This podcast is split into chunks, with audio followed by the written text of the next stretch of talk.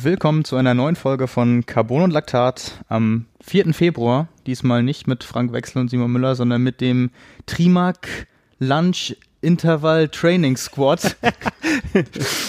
der heute keine Intervalle gelaufen ist, aber sonst ganz oft dienstags, nur dass ich dann äh, halbwegs verschwitzt noch äh, zum Podcast gehe und du meistens dann nebenan auf dem Bürostuhl äh, die Elektrolyte reinziehst und dir das Resultat später anhörst. Äh, bei mir ist Nils Fließhardt. Ich wollte gerade sagen, nach dem längsten Intro der Welt sagst du deinen Namen auch nochmal. Ja, Simon Müller.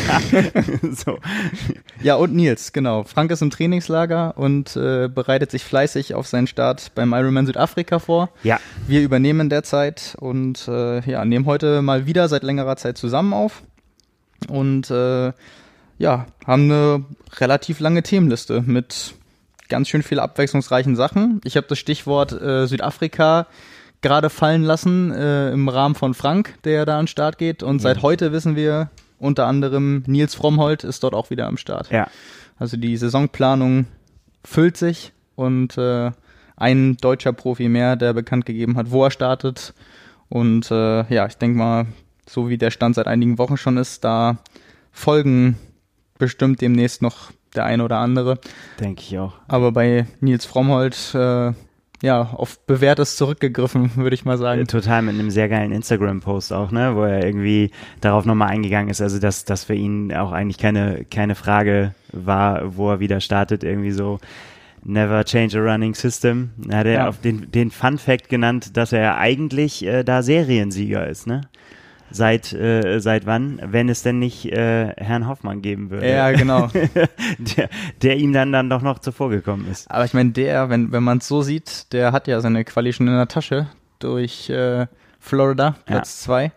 Äh, von daher, wenn der das nicht macht, dann äh, logischerweise wäre dann Nils auf der Eins. Ja, aber jetzt ähm, müssen wir vielleicht einmal noch mal kurz äh, die Historie aufdröseln. Du hast das bestimmt parat, oder? Wie, wie seine Ergebnisse waren dann in den letzten Jahren? Naja, er ist, äh, zwei, ist er zweimal Zweiter geworden, zweimal Zweiter geworden hinter ja. Ben Hoffman. Und beide Male auch ziemlich ziemlich starkes Ergebnis, aber mit einem Jahr Pause dann zwischendurch. Es müsste dann ja 2019 und 2017 gewesen sein. Ja. Oder war es sogar 2016? Da bin ich mir jetzt gerade gar nicht sicher. Ja, ich meine nur 2000. Es war, es, war, es war mindestens ein Jahr Pause dazwischen.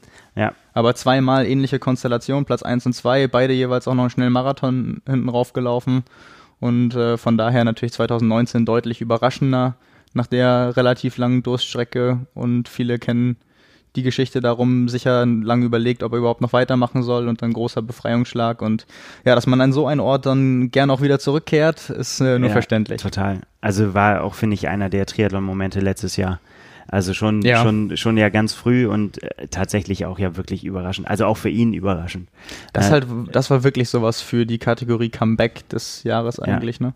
Damit und einfach so, ähm, ja, eigentlich die beiden ja, ne? Also das war, das war ja, ja letztes Jahr der genau. Punkt. Ähm, beide, ja, sehr, sehr verletzt gewesen und Verletzungen gehabt, die einen auch wirklich, ja, so richtig lang rausgeworfen haben. Und dann ja. äh, muss er erstmal gucken, ob das überhaupt noch wieder auf die, auf die Kette kriegst. Aber das finde ich bei Nils Fromm halt eh immer, ne? Der, der stand ja schon so oft in seiner Karriere an Punkten, wo er eigentlich ja sehr präsent war und sehr gut war und der auch schon große Erfolge errungen hat, ne? Rotsieger, ähm, äh, Hawaii schon äh, Top Ten gewesen, sechster Platz, glaube ich, bestes Ergebnis. Ja.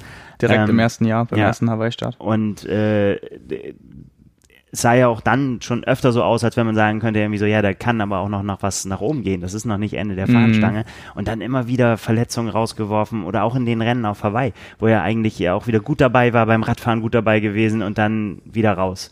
Ja, ne? und äh, wieder Probleme mit der Achillessehne oder Ja, was, häufig halt äh, der, der Klassiker, also Probleme beim Laufen halt, ne? Ja. Also das war ja immer so, dass man sagen konnte, Schwimmen und Radfahren wirklich auch immer ganz vorn dabei und ja. dann äh, habe ich auch zu ihm selbst gesagt, das ist dann irgendwie so diese Wundertüte gewesen, über ein oder sogar zwei Jahre, von der er manchmal dann auch selbst nicht wusste, was er erwarten kann. Ja. Und äh, ja, sind wir gespannt. Vielleicht reizt dann ja in Südafrika zu Platz 1, das wäre Ja, also. Vielleicht ähm, haben die intern auch noch einen Austausch irgendwie, dass äh, Ben, ey, du hast doch jetzt schon einen Slot, weil jetzt. Ja, aber, aber er, hat, er hat ja gefragt, ob er nicht Bock hat, nochmal äh, ja, zu kommen ich weiß, in den Post. Also von daher, äh, vielleicht zieht ihn das ja auch hoch. Das ist doch gut. Ja, warten wir mal ab, welche Konstellation sich da ergibt. Äh, wir haben sonst, was so die Szene angibt, Ergebnisse vom Wochenende. Wir haben eine Vorschau, wir haben Infos vom tatsächlich äh, Coronavirus, die sich jetzt mittlerweile bis zum Triathlon und auch noch in andere Ausdauersportarten auswirken. Dazu kommen wir gleich. Ähm, vorher einmal noch unseren Präsenter von dieser Woche, der auch mit uns insofern zu tun hat, dass wir schon angekündigt haben, am 25.02.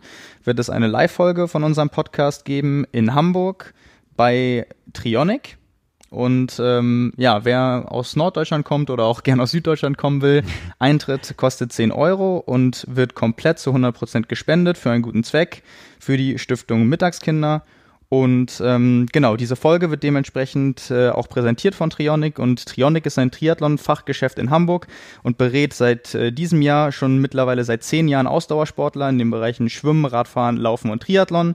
Und äh, der Service und das Produktangebot von Trionic ist umfassend und wird das ganze Jahr über auch noch ergänzt von Trainingsangeboten, Vorträgen und Workshops. Also ist nicht nur ein Laden, sondern bietet auch noch Aktionen an. Und äh, ja, aufgrund des zehnjährigen Jubiläums wird es äh, eine große Aktionswoche geben, die endet am 7. März und äh, damit am 7. März auch mit der Saisoneröffnung im Store hier in Hamburg. Und in dem Zusammenhang wird es viele Specials und Verlosungen geben in dieser Aktionswoche. Und ja, als Hauptpreis kann man unter anderem ein Rennrad von Scott gewinnen oder eine Garmin Forerunner 945 im Bundle. Dementsprechend, ja, attraktive Preise auch dabei. Wir werden dann am 25.02. bei Trionic sein. Freuen uns über jeden, der kommt oder uns dann auch zuhört.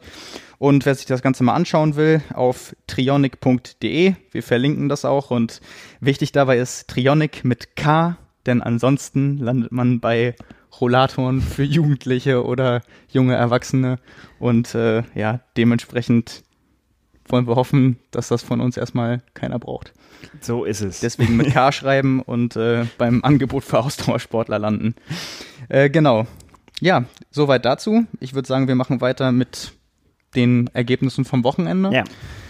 Das war jetzt äh, noch nicht so viel, wie wir es irgendwann dann ab Frühjahr, April oder Sommer sowieso nicht gewöhnt sind, aber es gab so ein paar bunte Sachen. Es gab einmal den Israman ja.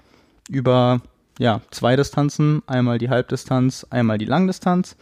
Und ähm, ja, das Besondere dabei, sag ich mal insofern, das ist halt kein Rennen, wo man sagt, okay, das ist eine ganz krasse Startliste und äh, um die Siege streiten sich da immer die weltbesten Triathleten. Also so ist es nee. nicht. Es ist ein hartes Rennen. Es ist bei Age-Groupern, die mal was erleben wollen, auch ein beliebtes Rennen. Es ist eine Chance, früh im Jahr, im Januar, äh, sowas mal zu machen. So viele Angebote gibt's da nun mal auch noch nicht und eben trotzdem auch ein Elite-Startfeld für Profis mit im Angebot. Wir haben im Vorfeld jetzt drüber gesprochen letzte Woche. Äh, Nicola Spirik hat angekündigt, dass sie dabei ist. Ähm, das Rennen gehört zur Spirit Triathlon Series, wo Nicola Spirik auch mit äh, drin hängt, sag ich mal. Und dementsprechend ist es aus der Perspektive eigentlich kein großes Wunder, dass sie da mitmacht, aber mhm. auch äh, aufgrund dessen nicht, weil ja wieder Olympische Spiele sind und sie ja schon 2016 erfolgreich sich unter anderem mit Mitteldistanzen für die Olympischen Spiele vorbereitet hat. Ähm, ja, fängt damit an und äh, war damit auch erfolgreich. Also hat das Rennen gewonnen und äh, ja, eigentlich muss man sagen erwartungsgemäß, weil ja, also wie schon, wie schon erwähnt, die ganz große Konkurrenz kommt da nicht. Und wenn wir von Nicolas Bierig reden, dann äh, ist das ja schon gerade auf, auf der Kurzdistanz, aber auch dann mit ihren Erfolgen auf der Mitteldistanz eine Athletin, die wirklich sehr weit vorn einzuordnen ist. Ähm, Platz zwei ging an Katharina Grohmann, also eine Deutsche auf Platz zwei. Ähm, da war aber der zeitliche Abstand schon wirklich extrem. Also die Siegerzeit von Nicolas Birik war 4 Stunden 47 und Katharina Grohmann auf Platz zwei 5 Stunden 23. Also das war schon ein relativ dickes Polster. Und äh, auf Platz drei war Hadas Mazar aus Israel. Ähm, ja, und da war das quasi am Ende noch ein, ein Sprint-Finish um Platz zwei und drei. Vier Sekunden haben die beiden getrennt. Oh Gott, und das nach so einem Rennen irgendwie, weil das ist ja, wirklich das eins, äh, eins ja, weiß ja, als ob es eins der härtesten, aber es ist auf jeden Fall ein richtig, richtig hartes Rennen. Ja, gerade ja. auf der Radstrecke, so mit den Steigungen und auch windig und so. Und das Laufen ist doch, glaube ich, die Besonderheit, ähm, dass es so lang bergab geht, ne?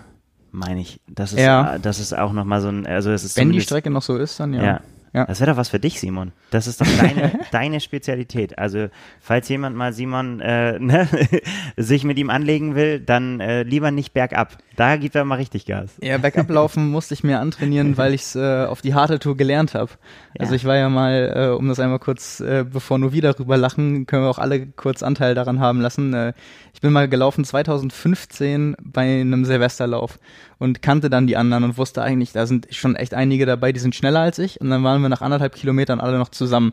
Und ich dachte so, Mensch, da scheint aber echt einen guten Tag zu haben. Und dann war eben so eine ganz steile Bergabpassage und das war so ein Crosslauf, Cross-Silvesterlauf. Und dann ging es runter und da sind zwei losgeschossen ja. und ich habe mich gefragt, wie man so schnell die Beine bewegen kann. und dann waren die weg und ich habe sie auch an dem Tag nicht wieder gesehen. Und das war der Moment, wo ich gesagt habe, das muss ich trainieren. Und dann habe ich das trainiert und mittlerweile ist es bei mir wirklich so, dass ich äh, dass ich das so mache. Und ich wurde darin auch bestärkt, als ich ein ganz bekanntes und beliebtes Buch allerdings in Amerika gelesen habe. Das ist äh, Running with the Buffaloes. Das ist eine, ein, ein Buch über eine Cross-Country-Saison mit äh, dem Team von Colorado mhm. in den 80ern. Ähm, und da ist es auch, da wird das ganz detailliert beschrieben. Das Buch kann ich echt nur jedem Ausdauersportler wärmstens ans Herz legen. Ist wirklich ganz, ganz großartig. Und ähm, da wird eben auch gesagt, dass so die, die Taktik, die man eigentlich fahren muss, ist halt berghoch nicht Gas zu geben. Du musst berghoch so laufen, als wenn es viel zu, also dich viel zu wenig anstrengt. Und dann musst du halt, also nicht hoch Laktat anhäufen und ballern und runter halt nur austraben lassen, sondern berghoch vorsichtig sein, vielleicht dann auch die Meter und die Sekunden verlieren, aber bergunter nicht nur auslaufen lassen, sondern drücken. Und das musst du halt trainieren und da holst du dann die meiste Zeit raus. Und äh, das habe ich dann irgendwann versucht, erstmal zu trainieren und zu verinnerlichen. Und äh, ja, so seit so ein paar Jahren klappt das dann auch ganz gut. So. Und äh, von daher gebe ich dir absolut recht. Also ähm, Service-Element abgehakt hier. Ja, ja, so, so, genau, soll, sollte ich, sollte ich mir vielleicht mal überlegen. ja, aber auch äh, Empfehlung für jeden Bergablaufen bei Gelegenheit vielleicht mal bewusst ja. zu trainieren. Kann helfen. Äh, genau, bei den Männern ging der Sieg an äh, Diego von Loy.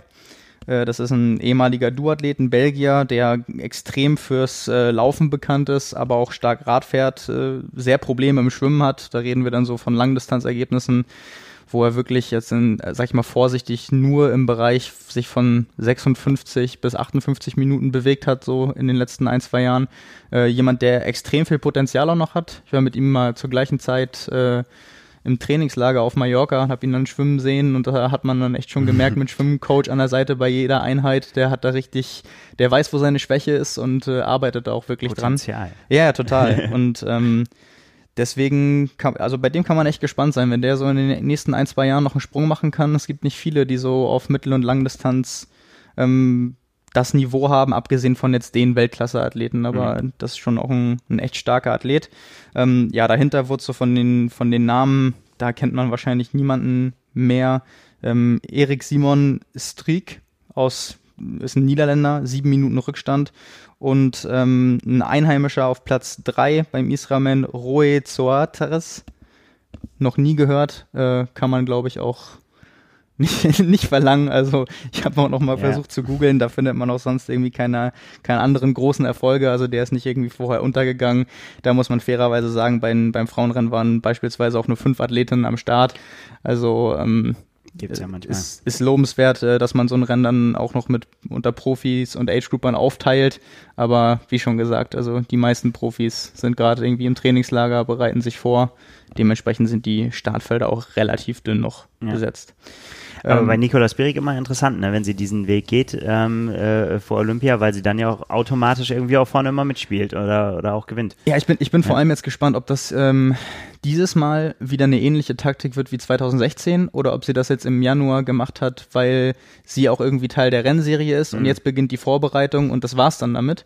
Oder ob sie jetzt dann konsequent sagt, ähm, sie hat das verbunden, weil sie die gleiche Philosophie auch immer noch hat und das hat das hat reingepasst oder eben genau umgekehrt so ein bisschen wie Flora Duffy und Henry Schumann jetzt mit ihren 73 Starts zu sagen, okay, Anfang des Jahres kann man das noch mal machen und jetzt Kurzdistanzvorbereitung und dann geht das nicht mehr. Ob mhm. sie eher den Weg jetzt einschlägt und sagt, okay, das war eine Ausnahme oder eben sagt, okay, ich mach's wieder so, weil hat sich bewährt und für mich funktioniert's. Ja, 2016 ist sie auf Mallorca gestartet, glaube ich, ne? Mhm, ja, genau, ja. Genau. Schlimmer Regenwettkampf, das weiß ich noch. Ich du warst da, da ne? Ja, ich habe da fotografiert, genau. Ist da nicht Jetzt eine Kamera noch kaputt gegangen? Ja, total abgesoffen. Ja, ja, das war wirklich, das waren krasse Bilder. Also ja, vielleicht hören ja auch gerade ein paar zu, die da am Start waren oder zuschauen. Also da ist wirklich, äh, ich war nicht dort, aber das, was du dann erzählt hast und die Bilder, die man gesehen hat, das war ja, das ist irgendwie, äh, Frank hat das immer parat, weil er da auch gestartet ist. Es ist irgendwie die Regenmenge des ganzen Jahres quasi so an einem Tag gefallen fast. Ja. Also es war, die Wechselzone stand unter Wasser irgendwie 20 Zentimeter teilweise.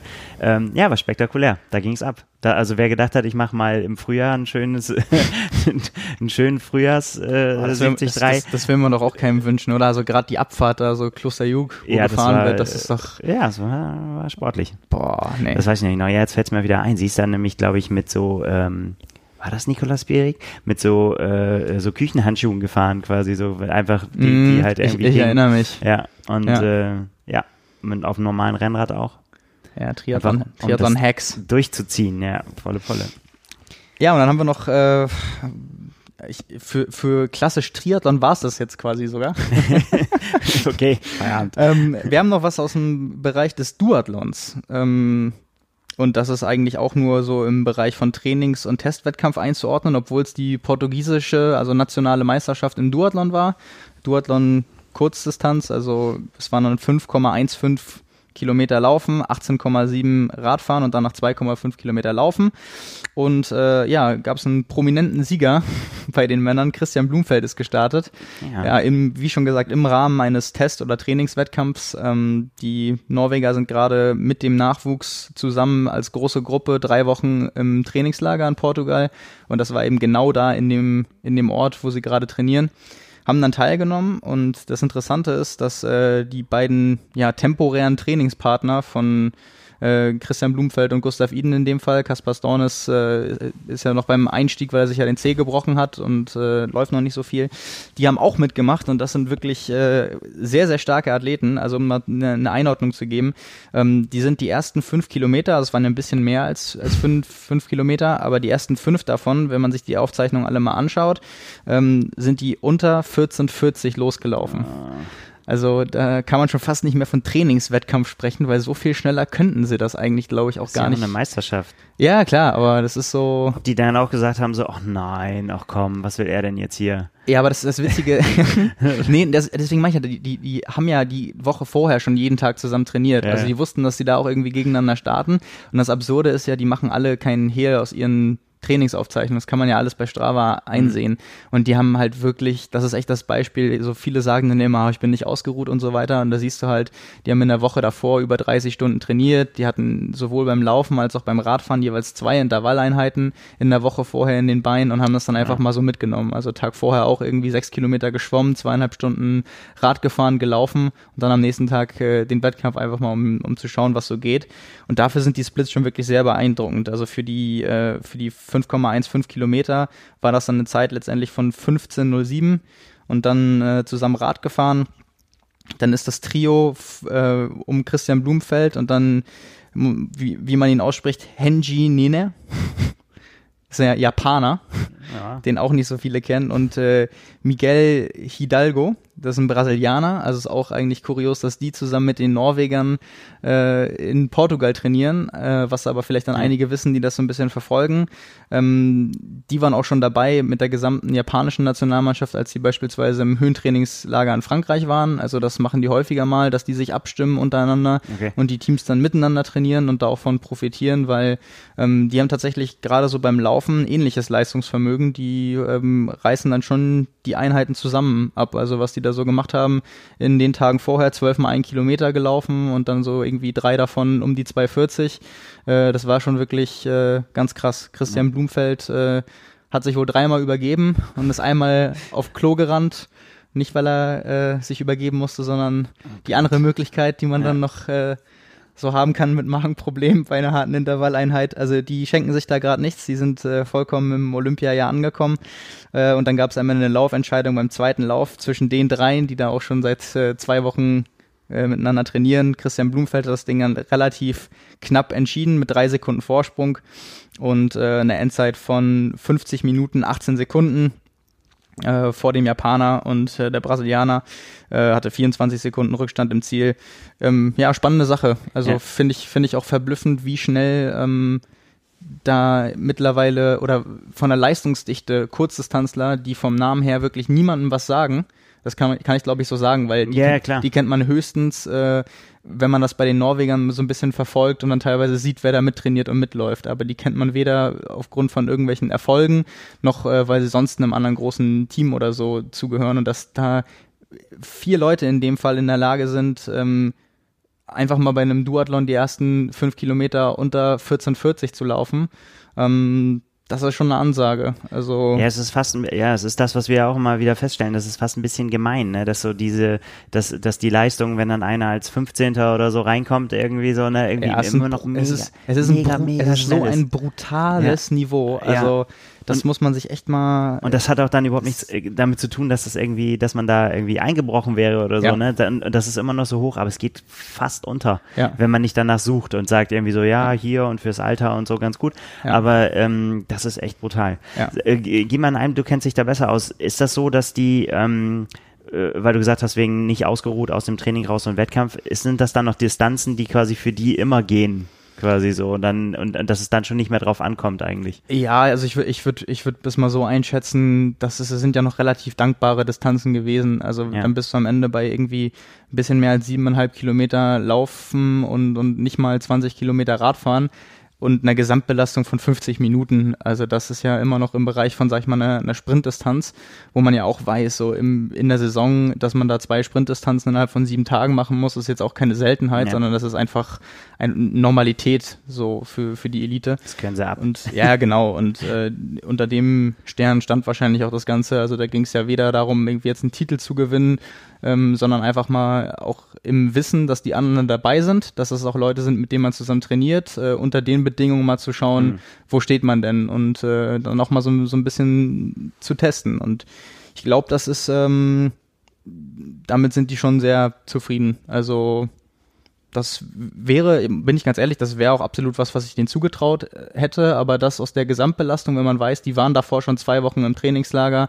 ähm, das mal einfach so zu machen und rauszuschütteln und wie man sie halt kennt, dann am nächsten Tag auch einfach weiterzumachen. Also die waren am nächsten Morgen dann auch wieder im Pool und sind sechs Kilometer geschwommen, sondern es ist halt nicht so, die, die machen das und äh, reißen da was ab und lehnen sich dann erstmal zurück, sondern das ist schon wirklich das wirklich beachtliche ist, wie oft man das so reproduzieren kann und wie schnell man sich von solchen Leistungen dann auch erholt, auch wenn es eine relativ kurze Dauer ist, aber es ist schon immer wieder für für die äh, oder für für uns, sage ich mal, alle ganz egal mit welchem Niveau ähm, der oder jeder, der weiß, wie weh mal so eine harte Intervalleinheit auch nur tut und was man davon, ja. wenn man sich ein bisschen überzockt oder so, noch ein, zwei Tage davon haben kann, ähm, ist es natürlich unvorstellbar, dass man sowas dann einfach mal in eine 35, 40 Stunden Woche integriert und das trotzdem noch auf dem Niveau abrufen kann. Also ja, da kann man schon gespannt sein, was, äh, was da dieses Jahr kommt aus ganz vielen Lagern, die gerade alle unterwegs sind. Ja, die stehen ja alle nicht still, ne? Das ist, nee, nee. Äh,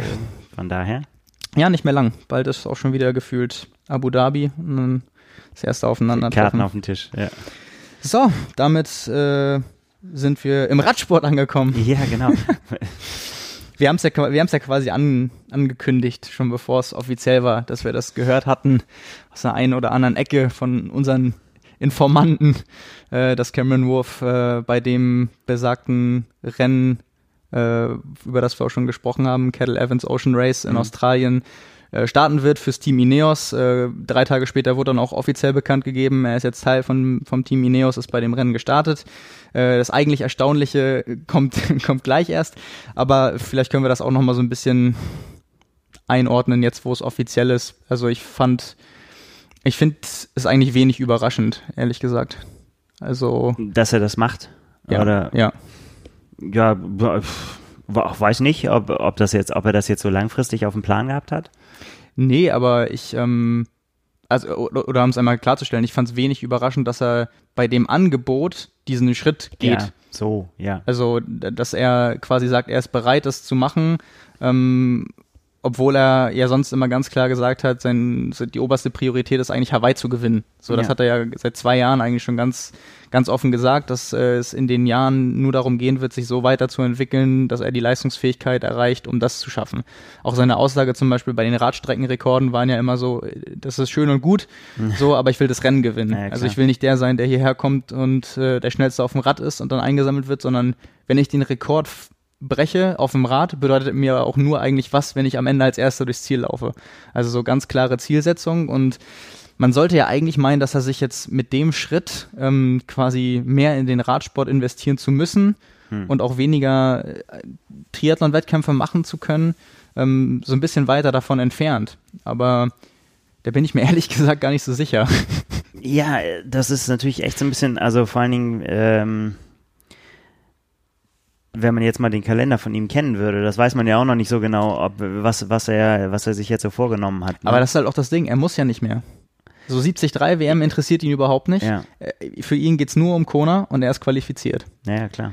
Und äh, das gibt ihm natürlich auch irgendwie die Freiheit.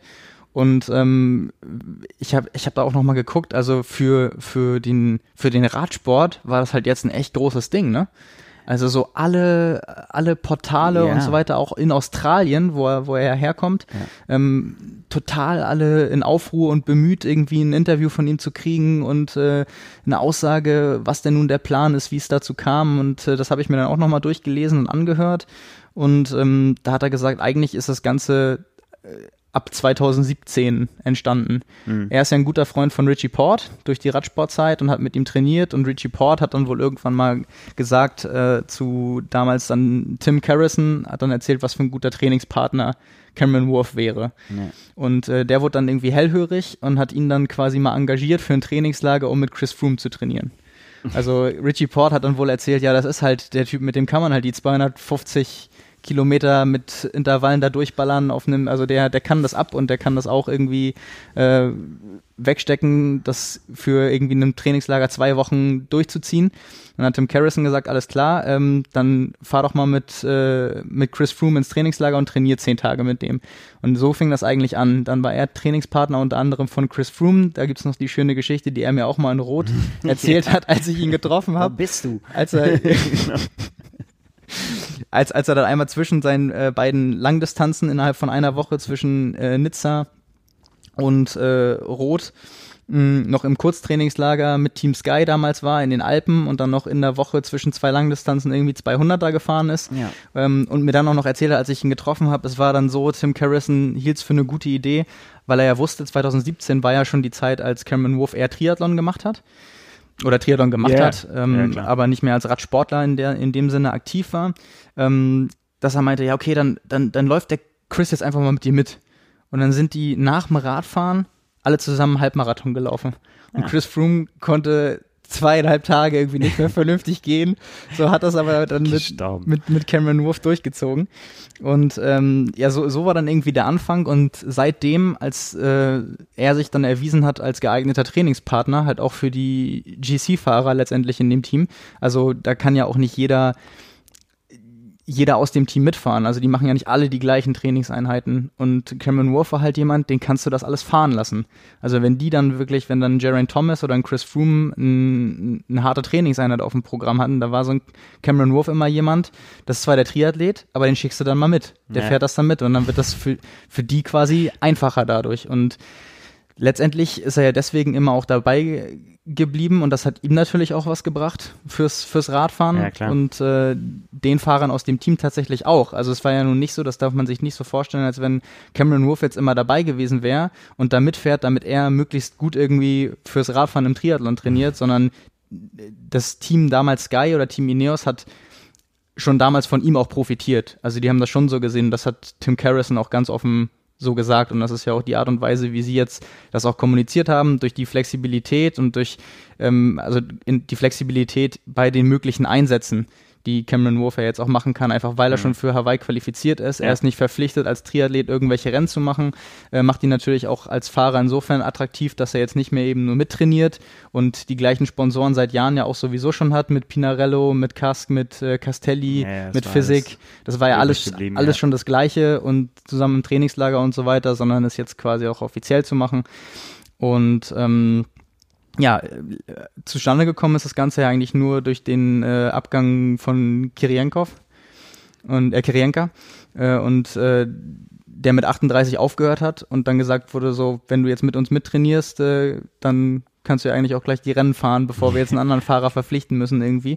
Ähm, ich glaube jetzt weniger, dass er für die großen ähm, äh, für die großen World Tours da irgendwie geholt wird und ähm, dass er dann nochmal eine Chance hat, vielleicht die Tour zu fahren.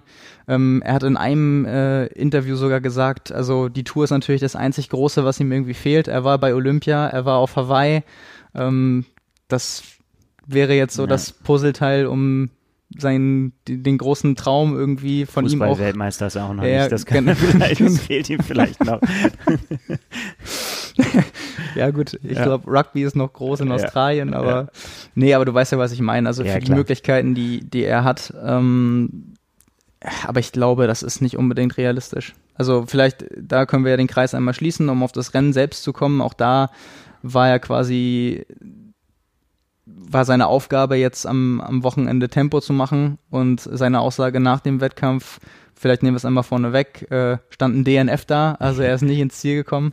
Ähm, ja, er hat das Tempo gemacht und seine Aussage war, ab Kilometer 5 war eigentlich schon am Anschlag. Ja. Aber ich kann mir vorstellen, dass das, äh, dass das genau sein Ding war. Einmal komplett alles auseinandernehmen. Das war ja der Plan irgendwie bei, ähm, bei Seitenwinden und so weiter, das Feld quasi zu zerreißen, weil sie keinen Sprinter äh, dabei hatten und dann, um, um dann halt eben zu sagen, okay, wir haben nur eine Chance, wenn das, wenn die ganzen Sprintertypen, äh, wenn wir die loswerden. Und ähm, ja, und das, das äh, äh, das kostet natürlich. Und da war es aber natürlich, wen könnte es da besseren geben als so einen Verrückten, den du einfach losfahren lassen kannst und sag, mach mal, fahr mal, fahr sie alle kaputt. Ja. Und dann ist es natürlich auch im Radsport so, also das ist auch, ähm, ich habe jetzt die Strecke nicht angeguckt, aber ich meine, am Ende gibt es, äh, gibt es Runden, die ja. dann noch gefahren werden. Ja. Und da, äh, da steigen die, steigt man dann noch aus, wenn man nichts mehr damit zu tun hat, fährt man da jetzt nicht einfach weiter noch zehnmal um die Stadt, sondern das machen dann nur die, die dann wirklich vorne um den Sieg äh, äh kämpfen. Ja. Aber sein Arbeitstag war dann ja noch nicht vorbei. Ja, genau. Dann gab es nämlich, äh, und das ist nämlich das eigentlich Verblüffende, worauf ich dann hinaus wollte am Anfang, warum ich glaube, dass ihm das Ganze vielleicht auch noch was für ein Triathlon bringen kann, weil er verschiebt seine Prioritäten eigentlich nicht dadurch. Er hat danach, nach diesen erst 140 Kilometer gefahren, glaube ich, von den 171 und danach tauchte dann einige Stunden später noch eine Strava-Aktivität nach dem Rennen auf, die dann hieß Punishment for DNF. Und dann ist er, dann ist er 29 Kilometer gelaufen ja. als Koppellauf, nicht mit Pause, sondern direkt nach dem Rennen. Also ja. war wirklich so, ich kann mir das richtig vorstellen, der war einfach blau, hat sein Rad abgestellt, hat dann irgendwie eine Coke getrunken und dann stand dann Tim Carrison da, ja, Junge, Laufschuhe an und dann jetzt sieh zu. Hat er auch geschrieben, er hat gesagt, es passte ganz gut, dass es so weit, äh, genau. es, äh, so weit weg war, weil, weil sein Coach eh äh, für den Laufen eh erst ab Halbmarathon anfängt. Also von daher, ähm, ja, auf geht's. Ja, unfassbar. Und äh, dann am Abend äh, hat er kurz irgendwie eine Stunde was gesnackt und dann abends ist er noch fünf Kilometer geschwommen, bevor es dann in den Flieger ging. Ja. Also die anderen sind dann 30 Kilometer mehr gefahren und vielleicht noch um eine Platzierung am Ende. Er ist in, nicht in der Zeit, die war natürlich dann auch früher fertig, aber er ist danach noch 29 gelaufen und 5 geschwommen. Der Typ ist echt eisern. Also das dann da so durchzuziehen und sich nicht darauf auszuruhen. Also der aber wird was wird denn jetzt aus seiner Schwimmkarriere? Er wollte doch Schwimmer werden. Er wollte, er wollte Freiwasserschwimmer werden. Ja. Zu Olympia wird es wahrscheinlich auch nicht mehr reichen dieses Jahr, aber äh, wenn man Teammitglied bei Ineos ist, äh, ist dann, das, ist ja. dann ist das, glaube ich, auch nicht so wichtig.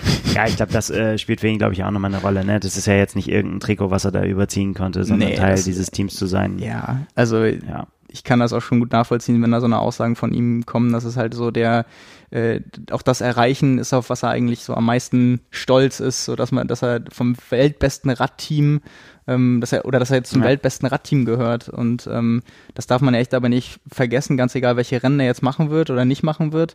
Ähm, das ist natürlich schon ein Ritterschlag, ne? Also, dass du ja. dann nicht nur der bist, der die ganze Zeit da wie ein Bekloppter mittrainierst und das auch äh, so wie die anderen stemmen kannst, sondern ja, er ist halt jetzt wirklich dabei. Also er fährt World Tour Rennen. Das ist schon was anderes, als da nur mitzutrainieren. Ähm, können wir gespannt sein, bei, bei, welchen Rennen wir ihn noch sehen. Und, Immer äh, wieder für Geschichten gut.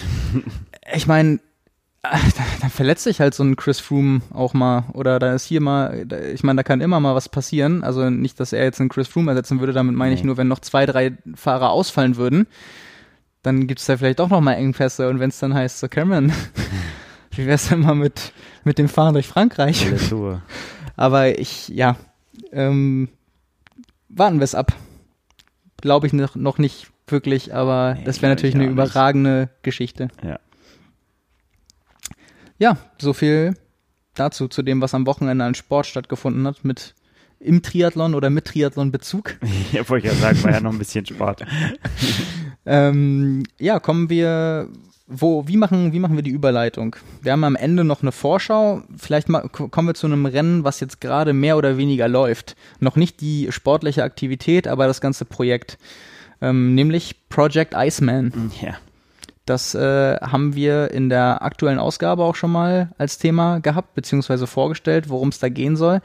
Und äh, ja, Iceman, man kann es schon erahnen, angelehnt an Iron Man. Äh, es handelt sich dabei nicht nur um irgendeinen Triathlon, sondern auch um eine Triathlon-Langdistanz. Also die besagten 3,8 Kilometer schwimmen, 180 Radfahren und Marathon laufen. Ja, und wer das jetzt in Verbindung mit Eis bringt, kann schon erahnen, worum es geht. Äh, der Däne Anders Hofmann möchte eine Langdistanz in der Antarktis machen. Für sich selbst. Genau, für sich selbst, ohne Wettkampf, ohne Konkurrenten. Und das Ganze heißt Project Iceman. Und das ist geknüpft an eine Expedition, die insgesamt einen zeitlichen Rahmen hat von 38 bis 42 Tage. Und diese Expedition inklusive des Rennens halt dann in der Mitte ähm, ist gestartet am 2. Februar, also vor zwei Tagen. Und äh, ja, dann mit, äh, ich glaube, 35 Gepäckstücke sind ja. über 400 Kilo insgesamt. Die haben, das soll eine Dokumentation werden. Die haben ein Kamerateam dabei, die haben Fotografen dabei, die haben äh, einen Führer vor Ort dabei in der Antarktis, der auch äh, die, die Strecke für die freigibt und äh, da dann quasi das abnimmt, dass die sich in dem Rahmen bewegen, wie sie es dürfen mhm. und äh, die Expedition dann mit denen auch durchführt. Und äh, ja, die sind jetzt geflogen nach Buenos Aires und fahren mit dem Schiff jetzt weiter und sind jetzt irgendwie schon zwei Tage unterwegs und äh, auch noch längst nicht angekommen. Aber ja, das ist quasi der ganze zeitliche Rahmen. Anreisen, alles vorbereiten, dann die, die Langdistanz und abreisen, das Ganze innerhalb von maximal 42 Tagen. Und äh, ja, zu dem Sportlichen als solches. Ähm, das ist schon hart. Also, ja, vielleicht. Äh, Nein, man, man, also, man, ist unvorstellbar für mich. Allein das Schwimmen. Also wir, wir haben ja auch schon mal drüber gesprochen, was ja. wir für das härteste halten. Ich, ich habe fast so, ich habe sogar das Radfahren getippt.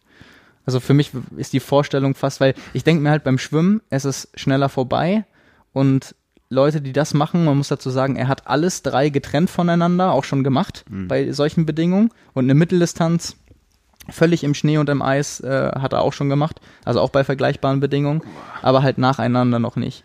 Und ich denke mir halt beim Schwimmen, wer das so sieht, also ist auch ein ganz äh, großes Projekt äh, auf Social Media, ähm, Instagram und Facebook mit irgendwie 50.000 Followern auch, also groß aufgezogen und äh, sieht man auch, wie er dann trainiert in der Eistonne und so weiter. Und da weiß man halt, was auf einen zukommt. Und er, er darf auch zum Beispiel dann Kopfbedeckung tragen beim Schwimmen. Ja. Äh, kom also kompletten Anzug, der einmal rübergeht und auch ähm, über Hände und über Füße, was sonst bei einem normalen Triathlon nicht erlaubt wäre. Ähm, das macht er alles. Aber ich, ich denke mir halt einmal von der Zeit ist das relativ kurz. Und ähm, du kannst dich also es ist nicht mehr das gleiche Empfinden wie wir, wenn wir jetzt daran denken, dass wir irgendwie bei Minusgraden irgendwo reinspringen oder beim Anbaden nee. oder so für ein paar Sekunden. Ähm, klar, da, dass man sich darin bewegen muss, macht es natürlich noch viel, viel extremer, als nur auch eine Zeit in irgendwas verweilen zu müssen. Also das Vorwärtskommen, diesen, also dass man vorwärts kommen muss, ja. eine Distanz bewältigen muss. Aber ich finde das halt so extrem, dass er 180 Kilometer über Eis und durch Schnee mit einem Mountainbike absolvieren muss, in dem Wissen, er wird quasi wahrscheinlich alle paar Minuten auch umfallen. Also das tut dann auch nicht weh, das ist ja nicht wie ein Unfall, weil, nee. Unfall, weil er ist sowieso nicht schnell unterwegs. Aber das ist halt eben der Punkt. Also der wird so viele Stunden für diese Radfahrt brauchen. Das, das kenne ich aber, das ist, kein, das ist kein Problem. Ja, aber ich meine, ich, ich, musste, ich musste nur daran denken, auch wenn ich bekennender Rollenfahrer bin, immer wenn ich im Winter mal draußen irgendwie mit einem Mountainbike am Kanal oder so gefahren bin und das dann mal minus drei Grad waren, ich glaube, das war so mit das Kälteste, wo ich mich mal rausgetraut habe, äh, wenn einem dann, obwohl man dann Fellsohlen und so weiter und Socken, alles was man hat, wenn einem erstmal kalt wird, das ist ganz schwierig, dass einem dann einmal wieder warm wird und es ist einfach extrem unangenehm. Und ich meine, dann, dann fährt man vielleicht zwei, drei, dreieinhalb Stunden, aber dann fährt man nicht, ich weiß nicht, was er am Ende da stehen haben wird, zwölf Stunden vielleicht. Ja, keine Ahnung. Und danach musst du halt noch einen Marathon laufen, Schrägstrich. Ich habe kein ja, ich bin Wort auch total, dafür, was das, ja, das genau. ist ja auch nicht mehr richtig laufen, gespannt. das ist ja ich durch Schnee stapfen ja. eigentlich. Aber der wird ja auch dementsprechend ähm, äh, die, die Bekleidung anhaben. Der sitzt ja nicht mit ja. normalen Radklamotten auf dem Rad. Ja. Das, das äh, würde gar nicht gehen und beim Schwimmen ja auch nicht. Aber ich denke mir, allein irgendwie, weiß was ich, wenn man beim, äh, beim Norseman oder so sieht, wie die aus dem, aus dem Fjord kommen, ähm, und das ist, keine Ahnung, das ist, ähm, lass es 12 Grad haben, das ja. Wasser, oder manchmal auch 11 oder 10, wenn es ganz schlimm wird, glaube ich. Aber der, da hier geht es um den Gefrierpunkt, ne? Ja. Also das ist quasi tödlich. Wenn du da reinfällst ohne irgendwas, dann bist du ja. in ein paar Minuten hin. Und ähm, da sich so lange dann doch drin aufzuhalten, da ich, also da hat alles hintereinander, danach noch dann sich die Radfahrt anzutun und vor allem auch noch allein. Also der ist halt, der ist halt ganz allein da. Ja, der hat schon seine Crew dann. Um ja, dann aber du hast keine Motivation im Sinne von, irgendwie anderen Konkurrenten. Du kannst dich an keinem anderen nee. hochziehen. Da sind keine Zuschauer oder so, die dir dann, also du hast wirklich so keine Angelpunkte, die du an einer normalen Strecke hättest. Irgendwie Hotspots so für, für die Leute willst du noch mal gut aussehen oder so. Ja, aber der weiß, äh, wie viele Leute dem auf den Social Media Kanälen zugucken. Also der, der, der hat schon Motivation, das Ding durchzuziehen. Aber ich ja, bin das, sehr das, gespannt. Ich, ich bin auch sehr gespannt, was der am Ende darüber sagt. Also ja. was so aus seine, seiner Art und Weise war, sich zu motivieren. Also ob es dann wirklich genau das ist, dass er weiß, wie viele ihn da verfolgen und dass er dass ihn ja. das auch in den Momenten hochziehen kann. Aber ich glaube, äh, das ist ein ganz spannendes Projekt. Wer sich das mal angucken will, kann das, äh, wie gesagt, auf Social Media tun, Instagram oder Facebook unter dem Namen Project Iceman. Und zur Einordnung, wenn wir von der sportlichen Leistungsfähigkeit äh, reden, äh, der besagte Anders Hoffmann hat den Ironman Kopenhagen mal in 10 Stunden 16 gemacht. Ich glaube 2016 und 2018 den Ironman 73 Elsineur in Dänemark in 4 Stunden 47, wenn ich mich nicht täusche. Ja, nee, 42 Er selbst spricht von sich halt so, als äh, dass er ein total durchschnittlicher Typ ist halt. Ne? Genau. Und will halt auch damit ja beweisen äh, oder zeigen, ja. dass man, dass, dass man sich Ziele setzen kann, die auch unrealistisch erscheinen und dass man vieles schaffen kann. Äh, darauf wollte ich nämlich, wenn man dran glaubt. Ja. ja. darauf wollte ich nämlich hinaus. Er ist ein guter Sportler und das sind auch durchaus beachtliche Zeiten, aber er ist jetzt kein, er, er kratzt jetzt nicht am Dasein zum Triathlon-Profi und ist äh, deutlich fitter als irgendwie alle anderen und man muss dann schon mal der Ausnahmesportler sein, um das überhaupt machen zu können, weil das ist ja einmal sein, seine Hauptaussage, die er damit auch irgendwie verbreiten will.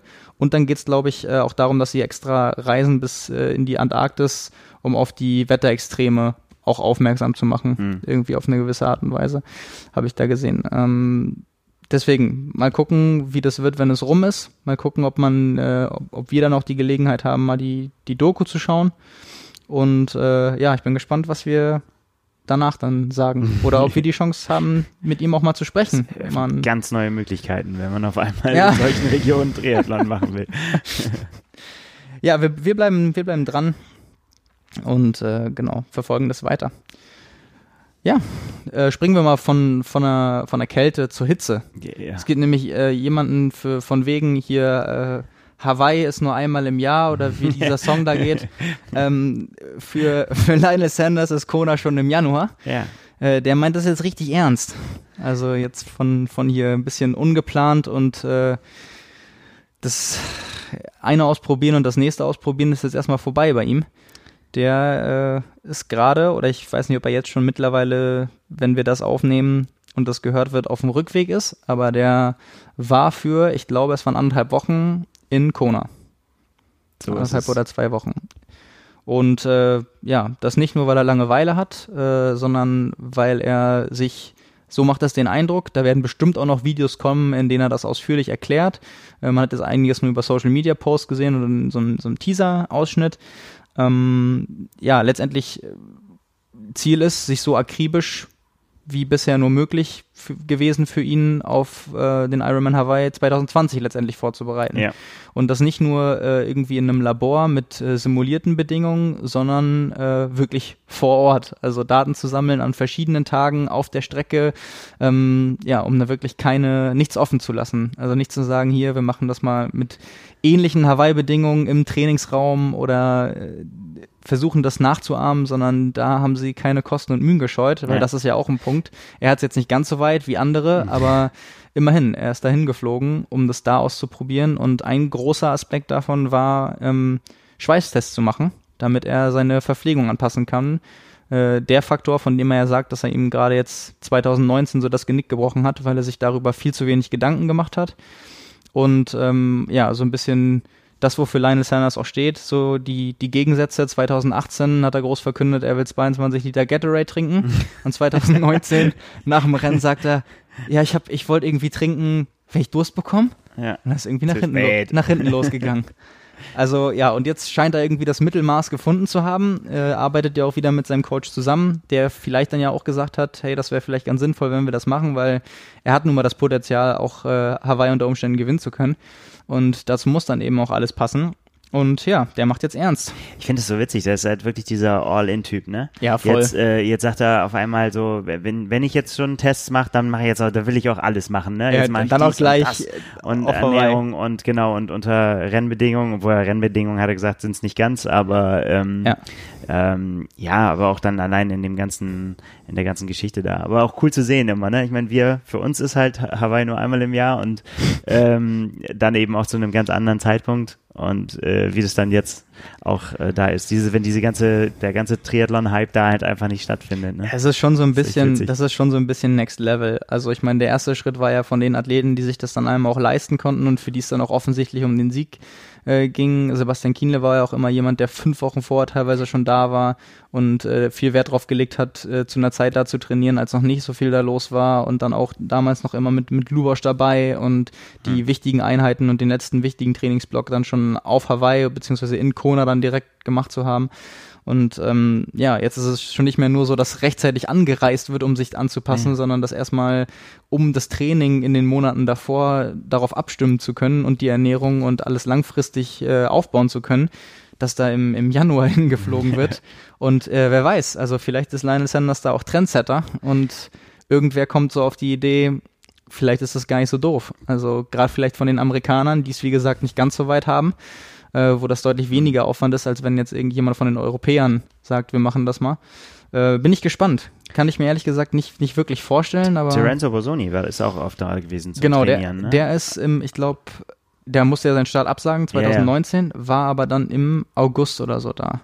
Also als ja. dann, der hat das schon mal gemacht, um da quasi das Trainingslager zu machen. Das gab es ja auch schon mal, aber das einfach mit so viel Vorlauf, also das quasi vor der Saison bevor eigentlich die, das erste Rennen irgendwie kommt und dass man dann schon erste Datenpunkte einholt. Mhm. Und ich, ich, ich weiß nicht, ich habe ich es jetzt noch nicht verfolgt oder Lionel Sanders hat es ja noch nicht in, in der Tiefe erklärt. Vielleicht macht er das auch noch ein zweites Mal.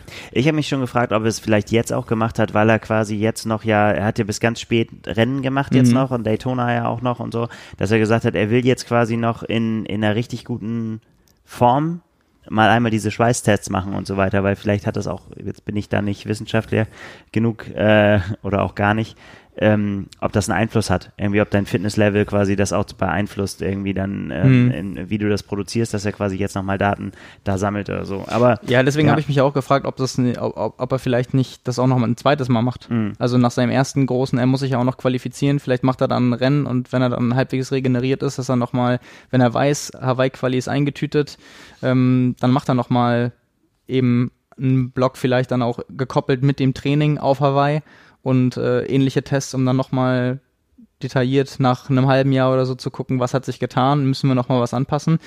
Ähm, wie du schon sagst, alles oder nichts. Also ich könnte mir gut vorstellen, dass das dazugehört, dass es jetzt nicht einfach das einzige Mal ist mit irgendwie einem Dreivierteljahr vorher, sondern dass das ja. vielleicht nochmal gemacht wird. Ja, ist spannend, bei ihm zu gucken, definitiv, weil ähm, er auch, ich, das ist, ist bei ihm auch so krass, wie er vom absoluten Top-Favoriten irgendwie schon wieder fast in der Versenkung verschwunden. Ja. Ähm, und da, da darf man jetzt echt gespannt sein, ne? wie, wie seine Saison verläuft, wenn der gut durchkommt und, und er richtig gute Rennen hat. Ja, ich meine, das ist ja echt kein Geheim, Geheimnis, dass er das Potenzial mitbringt. Er muss das halt alles, alle Faktoren am Tag auf die Kette kriegen. Ja. Also gerade bei der Langdistanz, Mitteldistanz ist ja eigentlich immer ein Brett, wenn er in Form ist, aber gerade, dass äh, so Leute wie Frodeno oder auch Kienle ja gesagt haben vor dem Ironman Hawaii 2019, sie denken, dass Lionel Sanders äh, das beste Rennen seines Lebens macht auf der Langdistanz so ungefähr. Gut, jetzt lagen sie da letztendlich daneben, ja. aber äh, das zeigt ja auch, dass alle ihn auf dem Schirm haben. Also, dass er an Stellenwert bei der Konkurrenz jedenfalls auch nicht verloren hat, weil alle äh, verloren hat, weil alle ganz genau wissen, was er kann. Ja, und äh, wenn es zusammenbringt. Genau. Ja. Das wird natürlich spannend sein. Auch bei ihm äh, interessant, wo er seine Quali machen wird. Ja, aber der ist ja auch so ein Vielreiser, ne? Der ist ja immer irgendwie auch auf mehreren Kontinenten unterwegs. Ja, schon lange nicht mehr in Europa. Ja. War ja mal in Wiesbaden. Ja, da hat er, äh, da hat er das Radfahren gelernt. Hat er auf die Nase da, gekriegt. Kann ich mich noch von erinnern. Boris und Andi. Ja, total. Da hat er irgendwie danach einen Blog-Eintrag geschrieben. Er hat gesagt, okay, der erste Plan war beim Radfahren Gas geben. Irgendwie so. Zweiter Plan war äh, am Hinterrad von Boris Stein bleiben. Erste Abfahrt, irgendwie überleben. So, so nach dem ja, Motto. Genau. Worte, laut weiß ich nicht mehr, aber er hat gesagt irgendwie so, ja, auf einmal waren alle weg und Ey, ihm war nicht klar, dass Radfahren bergauf und vor allen Dingen bergab äh, was anderes ist, als auf der Rolle zu sitzen. Das war, ja, das war der alte Linus Sanders. Ja, es ist so großartig. Also wer irgendwann mal ganz viel Langeweile hat oder das Phänomen äh, schafft, beim Rollefahren oder so auch noch lesen zu können, die alten Blog-Einträge von Lionel Sanders sind pures Gold. Ja. Es ist wirklich, es ist überragend. Also Videos haben auch ihren Charme und das zu sehen und gerade wie es produziert ist, wenn es aufwendig und gut gemacht ist, aber also das hat auch, hatte immer noch eine ganz, ganz eigene persönliche Note. Ja, weil er seine Lernkurve halt äh, ganz unerbitterlich äh, ja. ähm, niederschreibt einfach. Man kann einfach sehen, irgendwie so, oh ja, ich glaube, das ist eine gute Idee. Sag mal auf die Schnauze gefallen. Nee, doch nicht. Er hat halt so. auch einfach immer, so wie er in den Videos ja auch ist, einfach so ehrlich und nichts beschönigt, sondern ja. einfach das auch in, in der Lage gewesen, immer das so in Worte zu packen, dass es äh, sehr unterhaltsam war. Mhm. Das war schon, schon immer gut. Ähm, ja, so viel zu Lionel Sanders und Wetterextrem von Kälte bis Hitze. Nee. Ähm, ja, machen wir mal weiter mit dem Coronavirus. Ja. Wir haben ja letzte Woche drüber gesprochen und auch nochmal geguckt, was für Ausmaße das äh, direkt im Sportbezug haben könnte. Und äh, ja, jetzt hat es einmal die Leichtathletik extrem erwischt, den Ausdauersport an, an sich und auch tatsächlich den Triathlon. Womit fangen wir an? Ich würde mal sagen, mit, dem, mit, mit der größten Meldung, sage ich mal davon, mit der Leichtathletik-WM. Ja. Die wäre theoretisch Ende März jetzt 2020 gewesen in China. Und äh, da wurde jetzt letzte Woche noch bekannt gegeben, dass die verschoben wird und quasi ein, eigentlich ein Jahr weiter wandert und zu einem ähnlichen Jahreszeitpunkt stattfinden wird, aber Wo, 2021. Wobei ich glaube, das noch nicht ganz klar ist, ne? Ob der, ob der Zeitpunkt der gleiche sein wird, das, da haben sie jetzt noch nichts gesagt. Ja, es gab, es gab so Äußerungen. Gleiche man, Location auf jeden ja, Fall. Ja, genau, dass, ja. dass man das einfach dann ein Jahr nach, nach hinten verschiebt. Also das ist jetzt noch nicht, äh, der Termin ist noch nicht beschlossen, es wurde nur gesagt 2021, wobei gerade bei Halle natürlich naheliegend ist, äh, dass sich das in dem Bereich bewegen wird. Ähm, ja, aber schon wirklich eine ziemlich krasse Maßnahme, die es, glaube ich, so in der Form auch noch nicht gegeben hat. Also einfach mal sozusagen um, um ein Jahr. Also wir finden nicht nur den Ersatz und da vielleicht, um, um da den Bogen einmal zu spannen, beim äh, Skifahren ist es jetzt auch so gewesen, dass ein Event äh, verschoben wurde, also abgesagt wurde in China und stattdessen jetzt in Österreich stattgefunden hat. Okay. Und ähm, da wurde eben noch eine Lösung gefunden. Also da wurde gesagt, okay, kann, können wir das, kriegen wir das irgendwie hin, dass das an einer anderen Location stattfindet. Und ähm, das war halt hier jetzt logistisch auch dann eben mit dem kurzen Vorlauf auch nicht mehr möglich, dass dann eben gesagt werden musste, okay, wir, wir belassen das bei äh, mit der Location, aber gehen dann halt ein Jahr nach hinten. Das ja. ist schon wirklich. Ich glaube, die wollen halt auch ähm, ja die Austragungsorte auch nicht äh, den da den, den Boden unter den Füßen wegziehen, ne? die, ja. die sich ja vielleicht auch lange darauf vorbereitet haben und ähm, ja, da viel Energie drin steckt und die können ja jetzt letztendlich nichts dafür.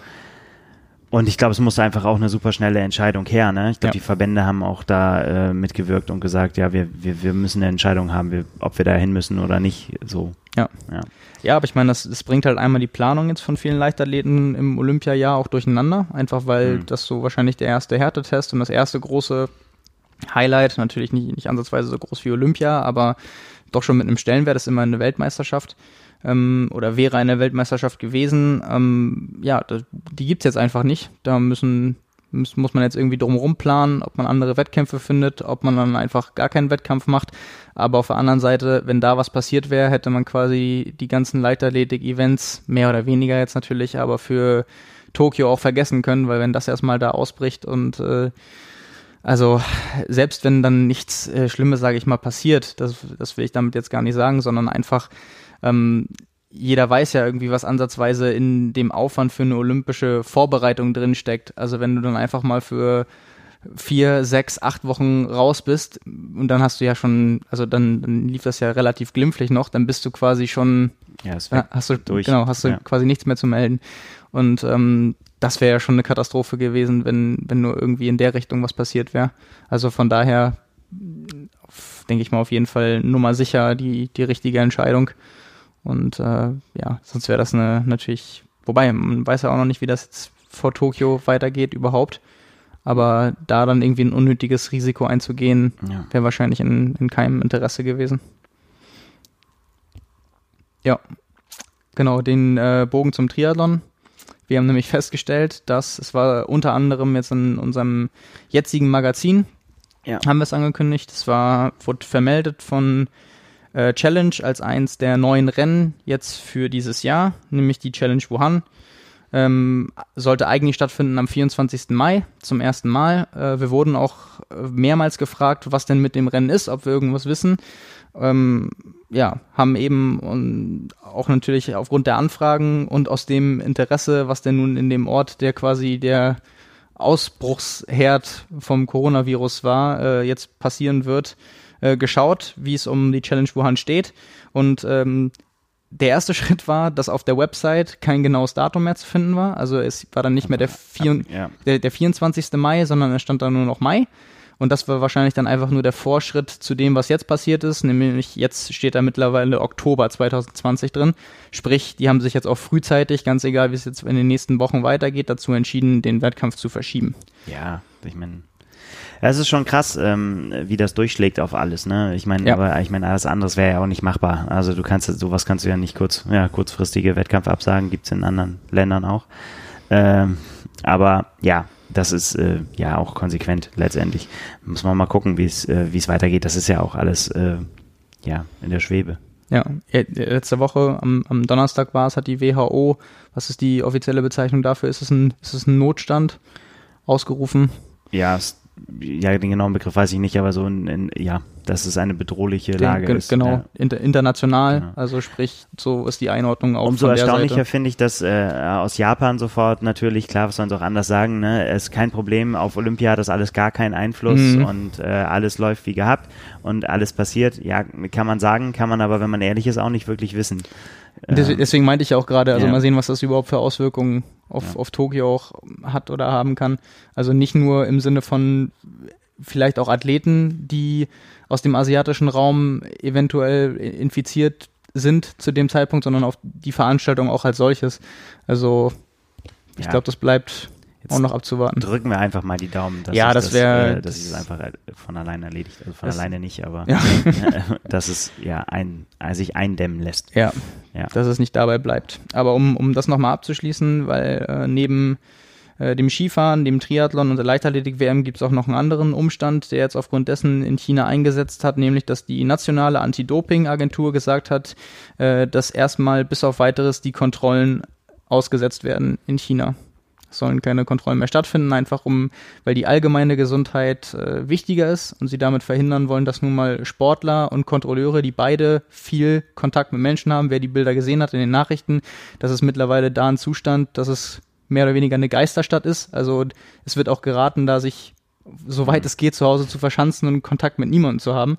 Äh, und dass da eben auch gesagt wird, okay, also wir versuchen. Ein bisschen absurd auch, ne, wenn da der Doping-Kontrolleur klingelt. Auf der anderen Seite haben wir uns auch äh, heute schon gleich gefragt, ja. irgendwie so, wenn du irgendwie sagst, äh, ach so, ja, übrigens, ähm, bis auf weiteres wird erstmal nicht mehr kontrolliert, ist irgendwie ja auch. Freifahrtschein. Ja.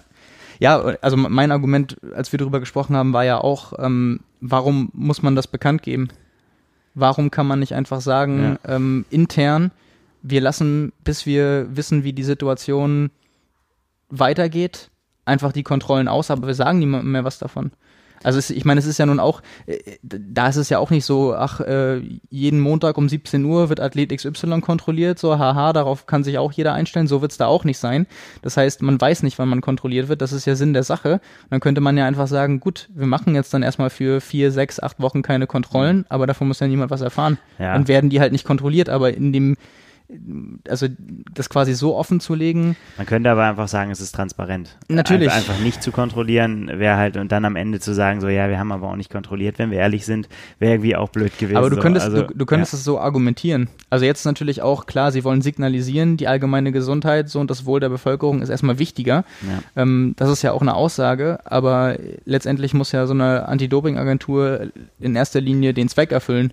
Und äh, das tut sie ja wahrscheinlich mehr, wenn sie in dem Falle nicht äußert, dass keine Kontrollen stattfinden, als wenn sie die Kontrollen auslassen und sagen, zu Zeitpunkt X, wenn sich das alles geklärt hat, fangen wir wieder an, aber ja. solange braucht erstmal niemand was davon wissen.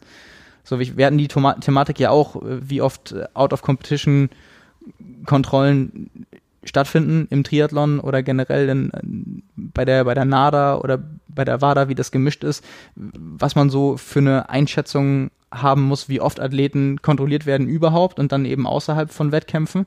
Und da wäre es ja kein Wunder, wenn man mal sechs Wochen nicht kontrolliert wird. Ja, klar. Also da würde sich ja niemand wundern, aber jetzt weiß halt jeder, der Stand ist. Hat es wird gerade nicht. Bestimmten Grund, warum ja. die es gemacht haben. Ja. ja. Wir ähm, wissen es nicht, müssen wir zugeben. Genau. Ja, so viel jetzt äh, zum Coronavirus. Wir hoffen, dass uns das äh, uns als Sport-Podcaster äh, nicht noch weiter beschäftigen nee, wird. Das wäre gut.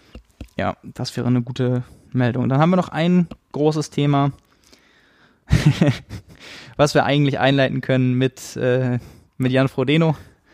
Wir haben letzte Woche über seine Schuhe gesprochen und spekuliert, haben darauf auch verschiedene Rückmeldungen bekommen auch aus dem, aus dem Lager von Team Frodeno selbst äh, und können deswegen, glaube ich, auch an der Stelle sagen, weil es kein Geheimnis ist, äh, wir haben auch spekuliert über den Hashtag Three More ob es denn jetzt drei Streifen mehr sind in Bezug auf Adidas, was natürlich sehr realistisch war bei anderen weiteren Triathleten wie Alistair Brownlee und Patrick Lange, die schon da sind. Dass ein Jan Frodeno dahin folgt, scheint ja sehr realistisch zu sein. Naja, Wäre aber eine Möglichkeit der ist ja auch gewesen. Im Team Verein mit Herrn Brownlee, also von daher.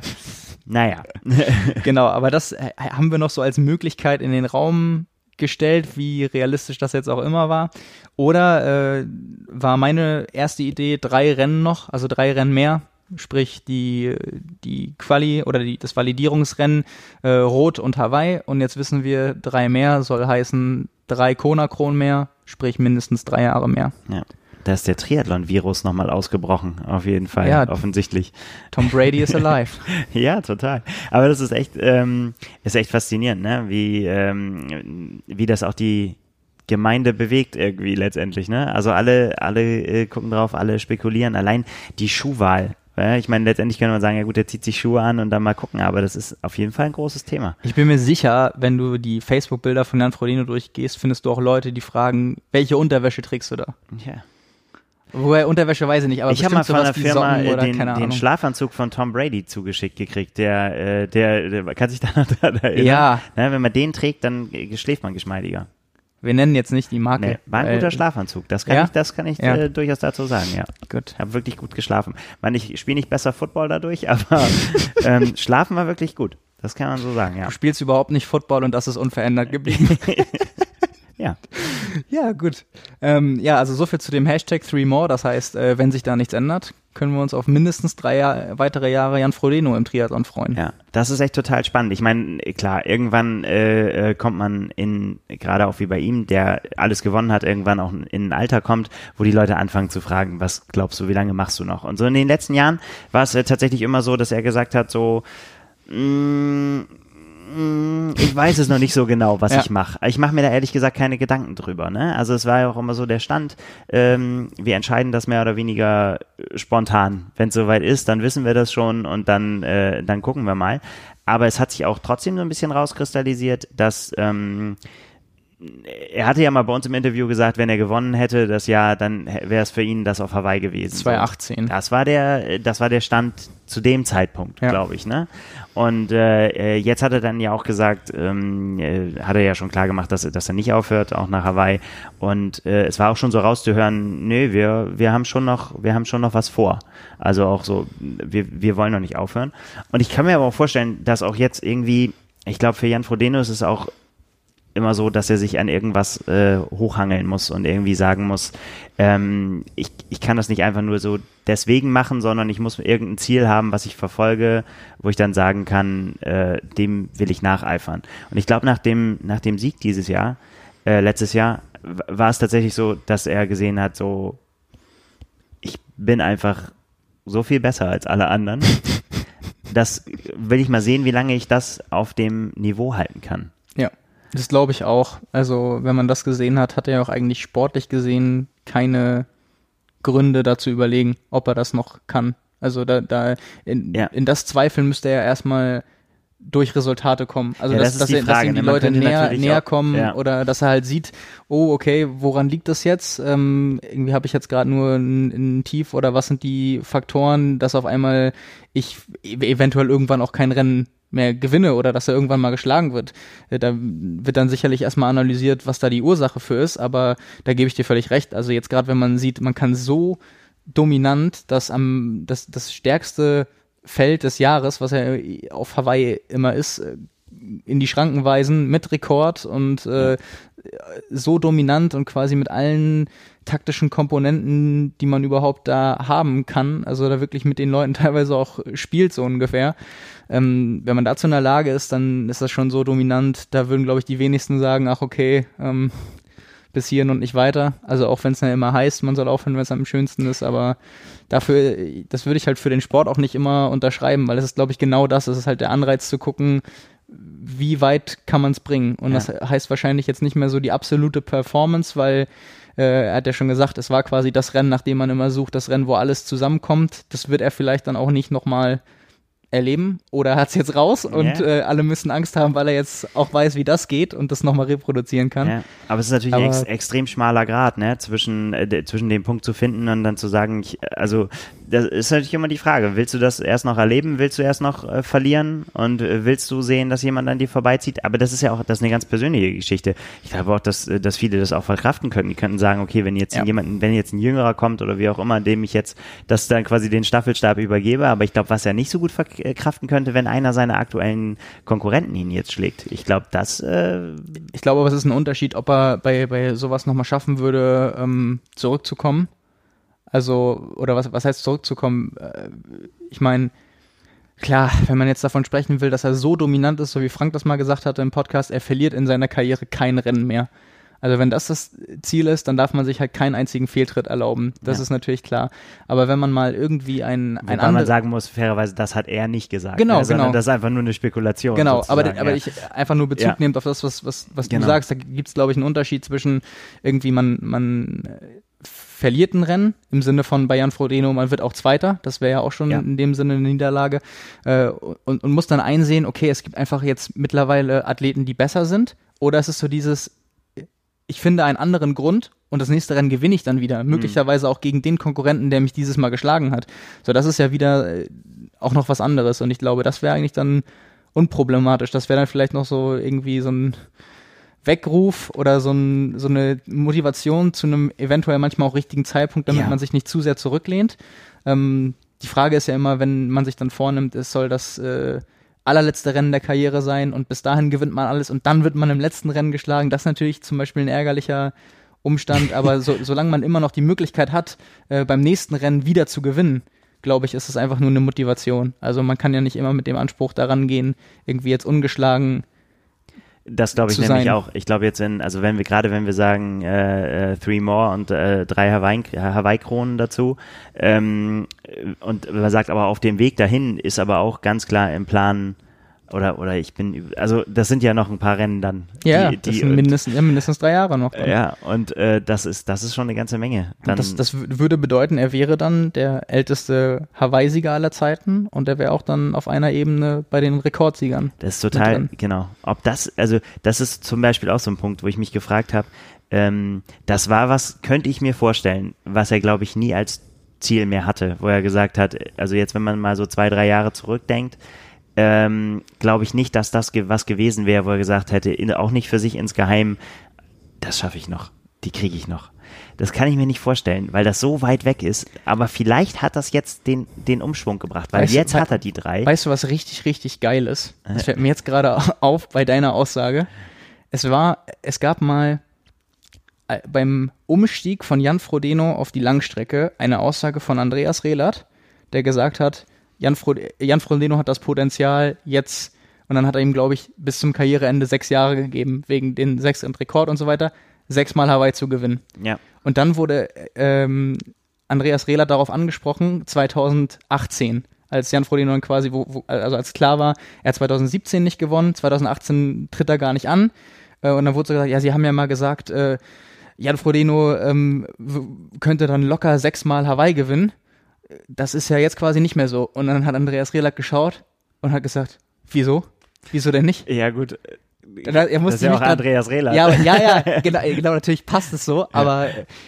da musste ich gerade richtig dran denken, weil es ja. jetzt genau das ist. So, es, es würde dann einfach bedeuten, mit, jetzt ist es ja quasi mit der Aussage, es werden noch auf jeden Fall, oder das Ziel ist, noch mal, noch dreimal Hawaii zu gewinnen, ist es ja genau dieses formulierte Ziel wo dann nach 2018, wer da noch gesagt hätte, okay, nach 2018 viermal noch gewinnen, so, ja, hm, okay. Ja, das, das, genau. das, das meine ich ja. Das, das war halt so gefühlt. Und deswegen glaube ich auch, dass er da nicht dran gedacht hat. Ja. Ähm, er war das weit weg.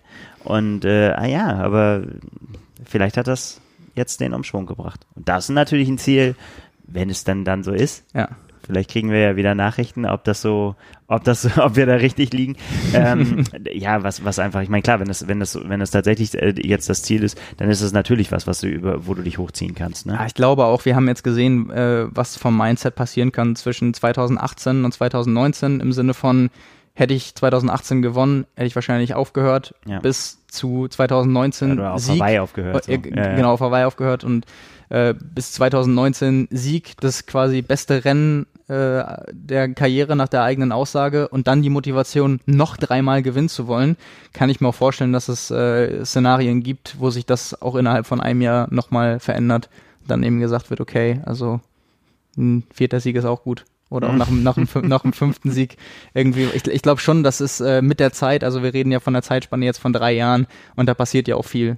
Also und klar, dass, äh, dass das Ziel so offen formuliert wird, ähm, ist schon mal, denke ich, ein großer Teil der Motivation für Jan Frodeno. Ähm, und natürlich auch schön für die Szene irgendwie zu sehen. Ähm, schön für die Konkurrenz auch, ne? Auch das, ja. Ja. Aber also schön in Anf also in, in zweierlei, ne? Manche, manch einer wird sich wahrscheinlich denken, irgendwie so, naja, wäre jetzt auch nicht unbedingt nicht so schlecht, wenn ich jetzt nicht immer gegen Jan Frodeno antreten müsste. Ja, und ich, ich kenne aber noch, ich kenne aber noch äh, welche, die sich da extrem freuen werden. Ja. Also einmal Lionel Sanders, der gesagt hat, er ist total froh, dass er die Chance hat, gegen Jan Frodeno anzutreten und nicht zu den Athleten in zehn Jahren gehört, bei denen es heißen wird, wenn ich damals die Chance hätte, gegen Jan Frodeno persönlich mal ein Rennen zu bestreiten. Mhm. Das war ja mal eine Aussage von ihm, wo man dann auch sagen muss, also er ist ja wirklich ein Typ, dem glaubt man das sofort. Also dem glaubt man sofort, der findet das einfach, für ihn gibt es nichts Größeres, als sich dann mit den Leuten zu messen.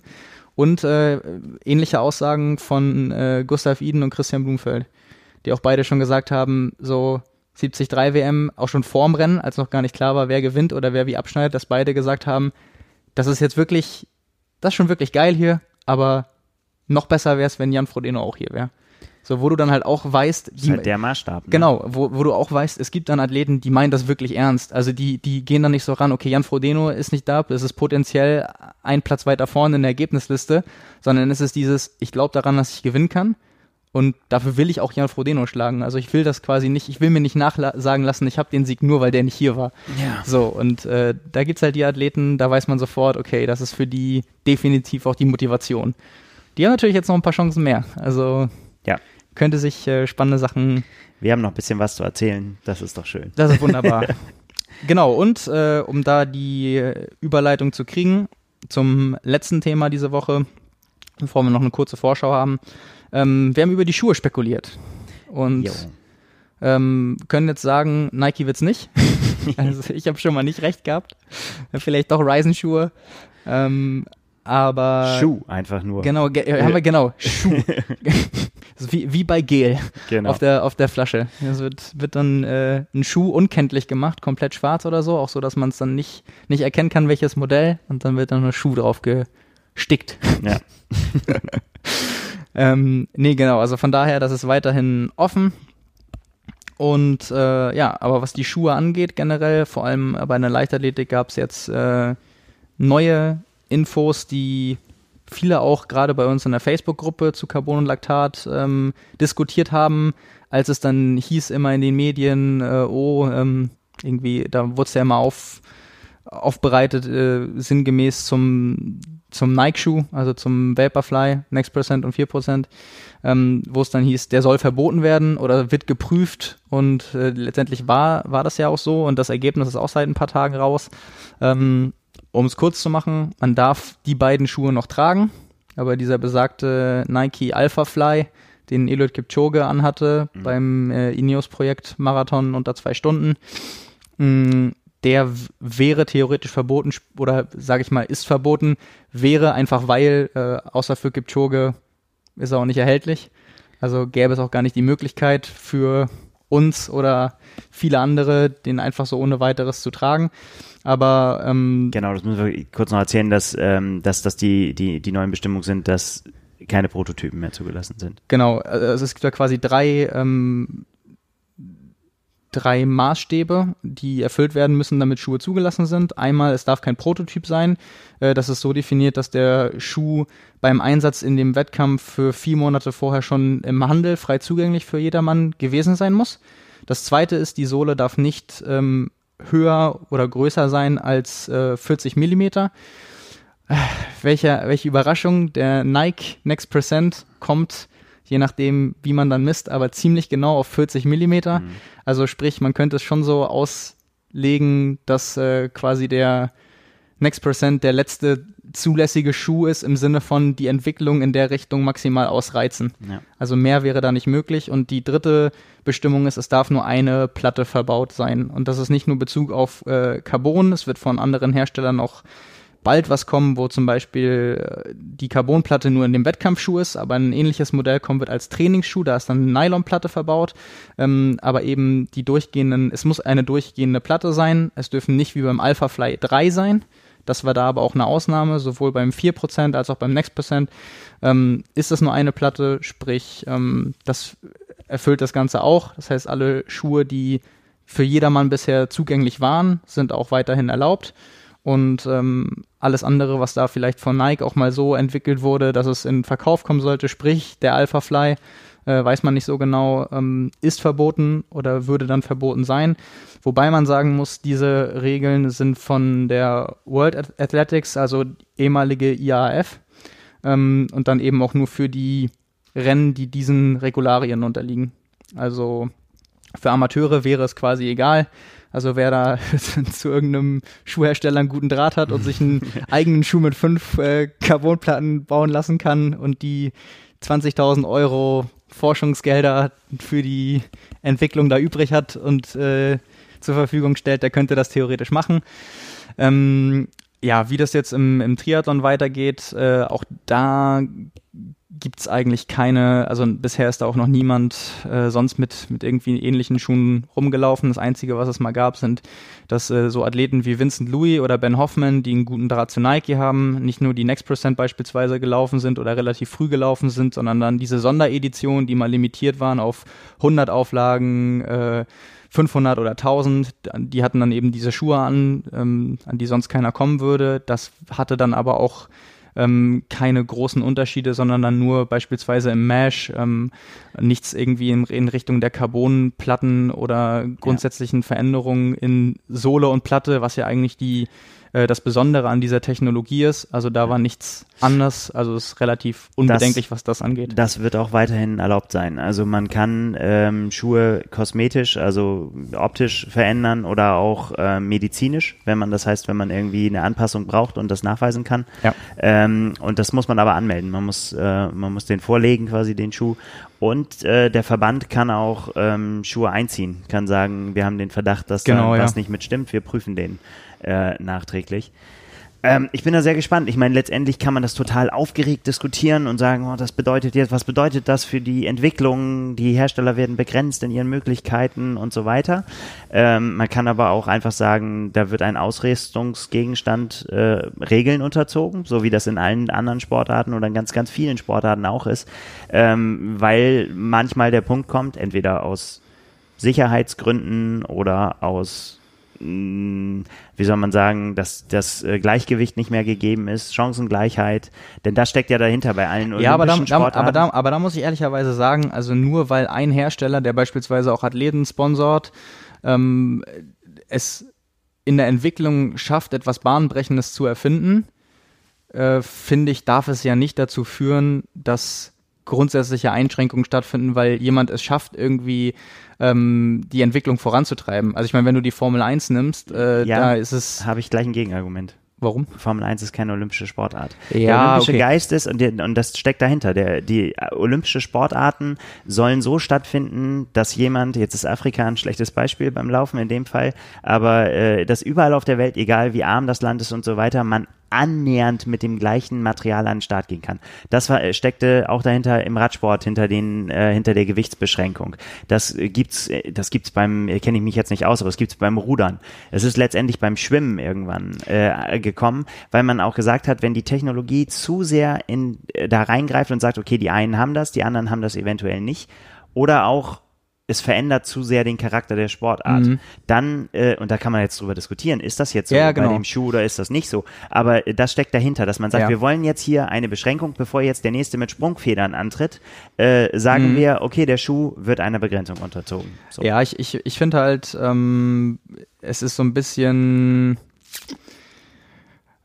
Ah, es hat, es hat so ein bisschen was von beidem, weil auf der einen Seite weiß man ja in allen Sportarten, also was heißt in allen, aber in vielen Sportarten und sei es nur der äh, banal erscheinende Ausrüstungsgegenstand äh, überhaupt, ist es ja so, dass jeder Hersteller versucht, Sachen zu optimieren. Das ist einfach Teil des Geschäfts heutzutage. Ja. Und äh, wenn es dann nur darum geht, dass äh, Nike auch schon mal Aerotape für Windwiderstand den Athleten gegeben hat bei Meisterschaften. So, dann ähm, damit kann man sicherlich nicht viel rausholen, aber es ist einfach äh, auch der Gedanke vom Profisport äh, oder ein, ein Zeichen von Professionalität, dass du einfach dann versuchst, ähm, möglichst viel rauszuholen. Und wenn das für einen Hersteller halt auch bedeutet, dass er wirklich viel Geld in die Hand nimmt, um überhaupt mhm. Entwicklungen stattfinden zu lassen. Und da kommen wir jetzt eigentlich zu einem entscheidenden Punkt bei dieser Schuhentwicklung. Ähm, ich persönlich oder wir wissen ja auch von mehreren Herstellern, dass die schon lang dabei sind, etwas ähnliches zu entwickeln, aber es einfach entweder nicht auf einem vergleichbaren Niveau geschafft haben oder nicht in der Zeit geschafft haben. Hoka war jetzt so der erste Hersteller, der nachgezogen ist. Und wir wissen ja auch, dieses Jahr vor Olympia werden von, ich glaube, das kann man sagen, eigentlich allen großen und relevanten Schuhherstellern äh, Modelle mit der gleichen Technologie kommen, damit die Marathonläufer am, ich glaube, es ist der 8. August beim Marathon ähm, mit einem konkurrenzfähigen Schuh an den Start gehen können. Und ähm, da muss man ja halt auch sagen, wenn es nun mal einen, äh, einen Materialvorteil insofern gibt, dass äh, einfach ein oder gewisses Equipment besser ist, dann steht es ja auch jedem Athleten frei, das zu benutzen. Also klar ist man da eingeschränkt in seinen äh, Sponsoring-Verträgen unter anderem. Das hat ja auch dazu geführt, wir hatten das hier schon mehrmals äh, bei den Schuhen, dass äh, Athleten irgendwie die Schuhe gekauft haben, übergemalt ja. haben mit dem Logo ihres eigentlichen Sponsors, äh, eben weil sie diesen, wie du schon sagst, Wettbewerbsnachteil und Chancengleichheit ähm, weil sie das einfach nicht eingehen wollten und ihnen die Performance in erster Linie am wichtigsten ist und sie das so empfunden haben, wenn sie das nicht haben, dann haben sie nun mal, ver verlieren sie Zeit letztendlich. Ähm, und das äh, ist natürlich dann ist natürlich schwierig. Also Aber das kann ich noch nachvollziehen und ich hätte jetzt auch das Fass, glaube ich, äh, auch wäre auch, glaube ich, nicht unbedingt aufgemacht worden wegen einem normalen Serienschuh, mhm. ähm, wo man sagen kann, ja gut, das ist das ist jetzt auch ein relativ überschaubarer Kostenfaktor, sage ich jetzt mal. Ähm, aber wenn wir dann irgendwo an einen Punkt kommen, wo dann eben äh, Spezialsachen gemacht werden, die dann nur für einen, für den Topläufer und so weiter, dann sind wir halt dann irgendwann doch an dem Punkt, äh, äh mhm. wo, wo, wo jemand von der Karibikinsel, der bei Olympia antritt, dann sagt, sagt irgendwie, keine Ahnung, ja, ich habe den nicht, den, den Sponsor, ich, ich kann das jetzt nicht ja. äh, mitgehen. Ähm, und äh, ich, dahinter steckt ja auch, wie groß dann der Unterschied wirklich immer ist. Das ist im Einzelfall auch, glaube ich, gar nicht so wichtig. Ich glaube, die Idee dahinter ist, ähm, lass den Sport im Vordergrund stehen und nicht die Ausrüstung. Und deswegen irgendwann an irgendeinem Punkt zu sagen, stopp jetzt mit der Entwicklung, da passiert uns jetzt zu viel, wir machen, wir machen jetzt, ziehen jetzt hier eine Linie und sagen irgendwie so, hey, in diesem Rahmen dürft ihr euch bewegen. Ähm, und das ist natürlich auch immer, dann, dann denkt man immer so, ja, das ist immer ganz, ganz schlimm. Aber äh, guckt ihr jetzt, wenn man auch wieder zum Fahrradfahren rüber guckt, ähm, da ist es ja auch äh, äh, klar, dass dann mit Diamantrahmen, mit der Diamantrahmenform gefahren wird. Wo, wo wir dann aber sagen, ähm, ist, ist das ein Problem? Ja. Also, na, ich meine, klar, wenn du sagen würdest, so, ja, la, lass dir doch äh, den freien Lauf, dann treten wir mit Liegerädern an. Ja. Dann sind wir irgendwann bei dem Punkt, dass wir sagen, ist das überhaupt noch ein Fahrrad? Ja. Ne? Also treten da, sind wir überhaupt ja, noch in der gleichen Disziplin? Und äh, natürlich kann man jetzt diskutieren über UCI-Vorgaben beim Zeitfahren, mhm. wie viel Sinn macht das, dass das beschränkt wird. Aber Fakt ist, es sind alle, es gilt für alle, also alle müssen sich an die gleichen Regeln halten, deswegen wird das Zeitfahren nicht äh, weniger interessant. Vielleicht wäre es möglich, mit einem anderen spezial ausgestalteten Fahrrad noch ein paar Sekunden schneller zu fahren oder Zehntel oder Tausendstel in anderen Sportarten oder so. Die Frage ist, muss das so sein oder wollen wir uns lieber auf den sportlichen Wett? Das werden ja, die ja, Argumente klar, sein, klar, die dahinter klar, stehen. Und das ist jetzt, jetzt reden wir über einen Schuh, da ist kein Sicherheitsaspekt drin, da, da ist, aber wenn die sagen, okay, hey, wenn, wenn jetzt beim Schuh die Entwicklung auch anfängt, dann ziehen wir doch da jetzt die Linie und sagen, okay, macht bisschen Piano. Let, let, letztendlich äh, wurde das Ganze ja auch eingeführt. Einmal, weil man bei Kipchoge sehen konnte, Nike, Nike hätte noch ein Produkt, was darüber hinausgeht. Ähm, und ich weiß jetzt tatsächlich gar nicht, was marketingtechnisch mehr bringt. Die Tatsache, äh, dass, dass, der, dass der Schuh jetzt äh, nie auf den Markt kommen wird und erhältlich sein wird für äh, Millionen von Läufern, die eventuell noch schneller damit sein könnten. Oder ähm, der Umstand, dass jetzt gesagt wird, wir müssen Nike ein Riegel vorschieben, weil sie zu gute Schuhe bauen. Äh, auch das kann man marketingtechnisch in beide Richtungen auslegen. Ich glaube tatsächlich, ähm, denen ist es letztendlich egal, weil die beiden großen Schuhe, die einfach jetzt in den den letzten zwei Jahren äh, so viel Bekanntheit und Beliebtheit erlangt haben. Ähm, letztendlich, wenn man die Zeiten anguckt und auch die Abstimmung, unter anderem ja auch bei uns, bei den Triathlon Awards Platz 1 und Platz ja. 2, ähm, zu Recht Schuhe, die für die große Masse funktionieren, bei einem breiten Spektrum von Geschwindigkeitsbereichen und Leistungsklassen. Und ähm, ja, wie, wie gerade schon gesagt, das Spannende wird tatsächlich sein, ähm, jetzt in den letzten zwei Jahren kam außerhalb von Nike nur von Hoka was. Jetzt wissen wir, alle anderen werden nachlegen, schon in den nächsten Monaten.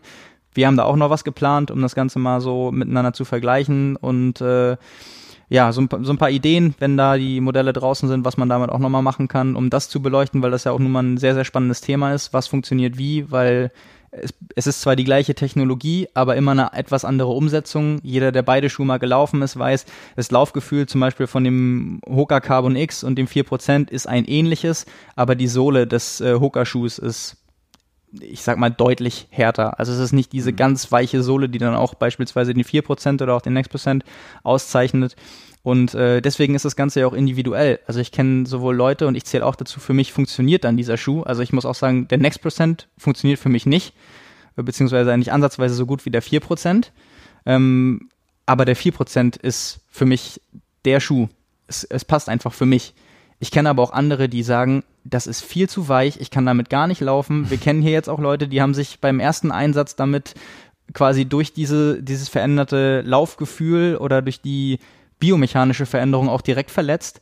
Ähm, ich kenne auch mehrere, die ähnliches Leistungsniveau haben wie ich, die sagen, ähm, ich bin die zweimal gelaufen, da war es irgendwie ganz gut, aber danach waren sie mir zu weich oder äh, hat sich dann auch nicht mehr gut angefühlt und dann mhm. seitdem stehen sie im Schrank. Also es äh, geht da auch von bis und deswegen glaube ich, wird es so spannend, wenn es die gleiche Technologie, aber mit anderer Umsetzung gibt ähm, ob da nicht doch irgendwie jeder auch was anderes findet, sodass am Ende das so ist wie bei jeder, jeder Entwicklung. Es gibt eine, ein breites Spektrum von Angeboten und jeder kann sich das rausziehen, was für ihn persönlich am besten funktioniert. Ja. Und ähm, da bin ich ganz gespannt, wie die Umsetzung der verschiedenen Hersteller sein werden. Und äh, ja, da bleiben wir am Ball. Wir kriegen relativ bald auch schon die ersten Modelle zugeschickt. Und wenn es soweit ist, dann werden wir hier und auch auf unseren anderen Formaten berichten. Und ich glaube auch als Triathlet muss man sich äh, am wenigsten Sorgen äh, machen, was seine Ausrüstung angeht, denn der Sport hat ja schon immer gezeigt, dass er eher sehr innovationsfreudig ist und äh, keine Verbote hat. Also alles andere, was irgendwo überall verboten ist beim Zeitfahren, beim Schwimmen, hier sei es ja im Triathlon, ist ja eigentlich fast alles erlaubt. Also von daher ähm, glaube ich, bleibt uns da noch viel erhalten. Ja, das denke ich auch. Ja. Ja, soweit sind wir mit den Szene-Themen durch. Wir runden das Ganze ab mit der Vorschau fürs Wochenende. Da gibt es zwei Sachen, auf die man gucken kann. Das eine ist sportlich interessant, das andere eher durch die Bilder, die das Ganze so produziert und hergibt. Das war äh, böse. Ja, also glaube ich, kann man aber so sagen. Sagen wir für Triathleten. Ja, für Triathleten, aber darum geht es ja hier. Es ist ja Wintertriathlon. Ja. Davon ist gerade die Rede. Beim zweiten Beispiel es ist Wintertriathlon WM in Italien am Wochenende, äh, bestehend aus acht Kilometer Laufen, dann äh, Fahrradfahren, ich glaube 18 Kilometer mit dem Mountainbike durch Schnee und danach 12 äh, Kilometer Cross-Country-Skiing.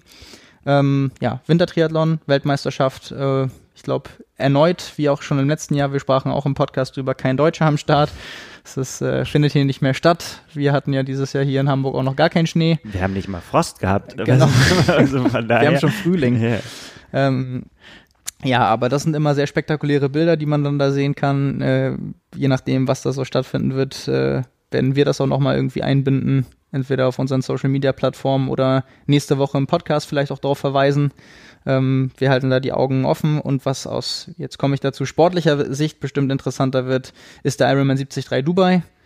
Ähm, traditionell immer ein stark besetztes Rennen und äh, ja, findet an diesem Wochenende wieder statt und gibt so ein bisschen jetzt nach dem 73 äh, Südafrika den Auftakt für das erste, ich sag mal nicht nur große Rennen, sondern wo man echt sagen kann, wobei Südafrika war ja dieses Jahr auch schon echt gut besetzt, aber so top besetzte Rennen ähm, im Sinne von die ersten wirklich Superstars, wenn man denn so will, starten da in den vergangenen Jahren waren es auch äh, neben jetzt letztes Jahr einem nicht finnischen Christian Blumfeld, äh, mal ein Alistair Brownlee, der da schon gewonnen hat, äh, Jan Frodeno ist da auch schon gestartet, also ähm, Daniela Rief, die ja auch ja. die Triple Crown schon mal gewonnen hat, ähm, auch schon mehrmals da gewesen, Anna Haug letztes, letztes Jahr da gewesen, ja. ja. Anna Haug äh, da gewesen letztes Jahr, Zwei, Zweiter geworden, Holly Lawrence gewonnen, äh, also immer ganz große Namen und äh, dieses Jahr von dem Kaliber, sag ich mal, ist äh, niemand mit dabei.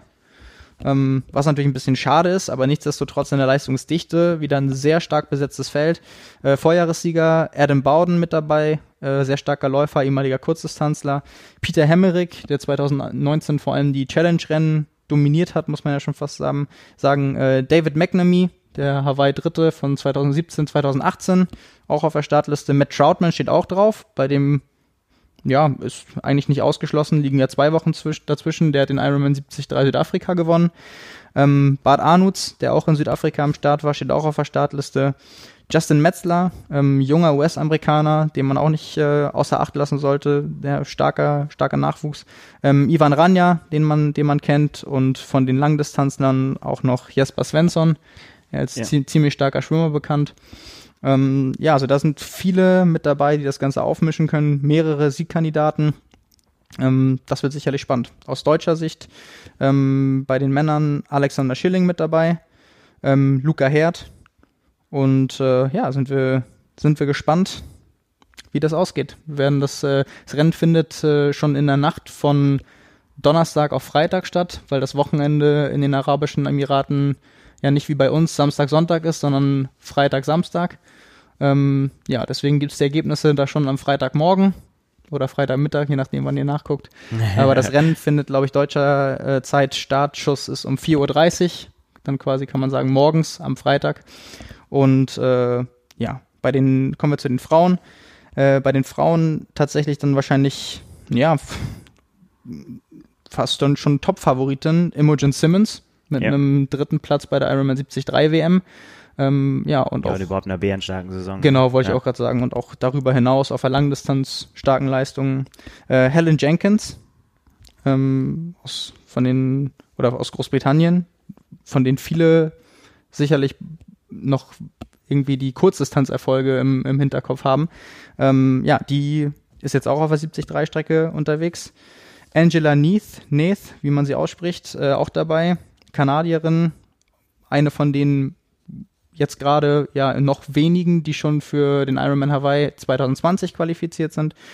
Ähm, ja, dann bei den, bei den Frauen noch ja, als Siegkandidatin einzuschätzen, wahrscheinlich auch Anna Watkinson, die auch äh, beim Ironman 73 Südafrika am Start war, Vierter geworden ist. Und ähm, Pamela Oliveira aus Brasilien und dann aus äh, deutscher Sicht Elena Illedic mit ihrem ersten Profirennen. Age-Grouperin gewesen und äh, was die meisten wahrscheinlich dann mitbekommen haben, für die größte Furore 2019 sorgte, also durch die Saison weg starke Leistung gezeigt, aber dadurch aufgefallen ist, dass sie quasi nach Zeit beim Ironman 73 Kraichgau Dritte geworden ist. Also natürlich genau. nicht im Profirennen unterwegs war und andere Startzeit und so weiter. Wir hatten die Thematik hier auch schon an, an anderer Stelle, ob das dann vergleichbar ist oder nicht, aber das kann man glaube ich so sagen. Kraichgau da sind starke Athletinnen am Start und wenn man es da schafft, als Age-Grouperin die drittschnellste Zeit bei den Frauen hinzulegen, dann äh, sollte man definitiv mit einer Profilizenz liebäugeln. Ja, total und, spannend, ne? Den, ja, ja. den, äh, den Schritt gemacht äh, jetzt dieses Jahr und auch ja durchaus ambitioniert unterwegs, ne? Also ähm, wird sich nicht verstecken, denke ich. Nee, das würde mich auch nicht wundern, wenn da mindestens eine Top-5-Platzierung bei rausspringen würde direkt. Wir sind nächste Woche schlauer. Wir berichten dann wieder über die Rennen, über das, was in der Szene passiert ist. Hoffentlich nicht mehr über das Coronavirus. Ja. Und äh, ja, vielen Dank an der Stelle fürs Zuhören. Und ähm, nee, das machen wir jetzt noch einmal ganz kurz. Wir haben noch die, Kategor wir haben noch die Kategorien. Ähm, so, das ziehen wir durch. Zu, zu, zumindest habe ich noch die Einheit der Woche, die ich äh, letzte Woche schon vorstellen wollte und äh, das dann nur nicht gemacht habe, weil ich die Antwort noch nicht hatte, in welcher Zeit das absolviert wurde. Dann hau das ähm, raus jetzt. Ja, genau. Es passt nämlich so gut, weil der Ironman 73 Dubai ja ansteht. Ich Alexander Schilling eben gerade schon angesprochen habe und äh, der ist letzte Woche 16 mal 200 Meter Lagen geschwommen auf der Langbahn. Äh, aufgeteilt in quasi viermal 200, 4 mal 100, 4 mal 50, 4 mal 25 Wechsel. Also mhm. alle 200 Wechsel viermal, alle oder dann die nächsten vier äh, 200 Lagen 100er Wechsel, die nächsten viermal 50er Wechsel, die nächsten viermal 25er Wechsel. Also sprich, die ersten viermal 200 geschwommen mit 200 Delfin, dann die 200 äh, Rücken, dann die 200 Brust, dann die 200 Kraul. Oh Gott. Steht da irgendwo eine Anzeigetafel am Rand? Machen Sie das? Ja, es waren DIN, es waren DIN A4-Zettel. Ich pack ich, den, ich pack den Link mit in die, in die Show Notes und jeder, der sich berufen fühlt, das äh, nachzuschwimmen, der äh, kann das mal machen. Die Durchschnittszeit von Alex, da hatte ich ihn gefragt, lag bei 2,54. Und äh, ich hoffe, ich täusche mich da jetzt nicht. Das habe ich nämlich hier gerade nicht mitstehen, aber das hat er, hat er mir geschrieben. Ansonsten entschuldige ich mich dafür. Ähm, ich glaube, ich, ich, ich bin mir aber relativ sicher. Ja, also sollte man sich einfach mal als Ziel setzen. Genau, sollte, ja. sollten alle jetzt nachschwimmen. Ja. 16, 16 mal 200 Lagen. Ich, Alex Kommentar dazu war, ähm, das ist auch so eine Sache, die man sich niemals selbst ausdenken oder auf einen Trainingsplan schreiben würde. Aber mein, in seinen Worten war es dann klassischer DDR-Coach von früher, kommt immer mal wieder auf solche Ideen. Äh, ich so, jetzt ist uns das gleiche passiert wie äh, vor geraumer Zeit schon mal, als wir beide zusammen Podcast gemacht haben. Äh, die Batterie ist ausgegangen und wir mussten eigentlich nur noch vernünftig die Verabschiedung durchziehen. Tja. Aber anstandshalber machen wir das auch noch. Ähm, genau, Alex Kommentar äh, dazu war, äh, dass äh, er quasi das als Einheit sieht, die er sich auch niemals selbst auf den Trainingsplan schreiben würde oder man die sich ausdenken würde, aber er hat da so einen DDR-Coach, wie er es sagt, äh, der sich immer mal wieder sowas einfallen lässt. Äh, da, das kann ich äh, auch so bestätigen. Ich habe nämlich auch äh, im Schwimmverein zu Hause jemanden von dem Kaliber. Was auch äh, DDR-Coach. Ja, tatsächlich. äh, der wird bei uns auch immer so bezeichnet. Ganz herzlich, wir mögen ihn alle sehr. Ähm, ja, aber vielleicht äh, ist es auch nochmal so was, ich glaube, Schwimmtrainer haben sowas an sich irgendwie. Vielleicht können, kann der ein oder andere, der das gerade hört, ja, das auch nachvollziehen. Ja. So, wenn man äh, denkt, das Schlimmste ist vorbei und dann kommt eigentlich die Hauptserie. Äh, so, solche Geschichten erlebt man dann ja immer wieder mal. An der Stelle, äh, genau, Einheit der Woche noch durchgezogen. Wir haben jetzt nur noch mal angemacht, um eigentlich Tschüss zu sagen. Danke fürs Zuhören. Wenn es Feedback gibt oder Fragen, schreibt uns auf den möglichen Kanälen. Ansonsten, ja, danke für jede Bewertung, für jedes Zuhören und bis nächste Woche. Bis dahin. Ciao. Ciao.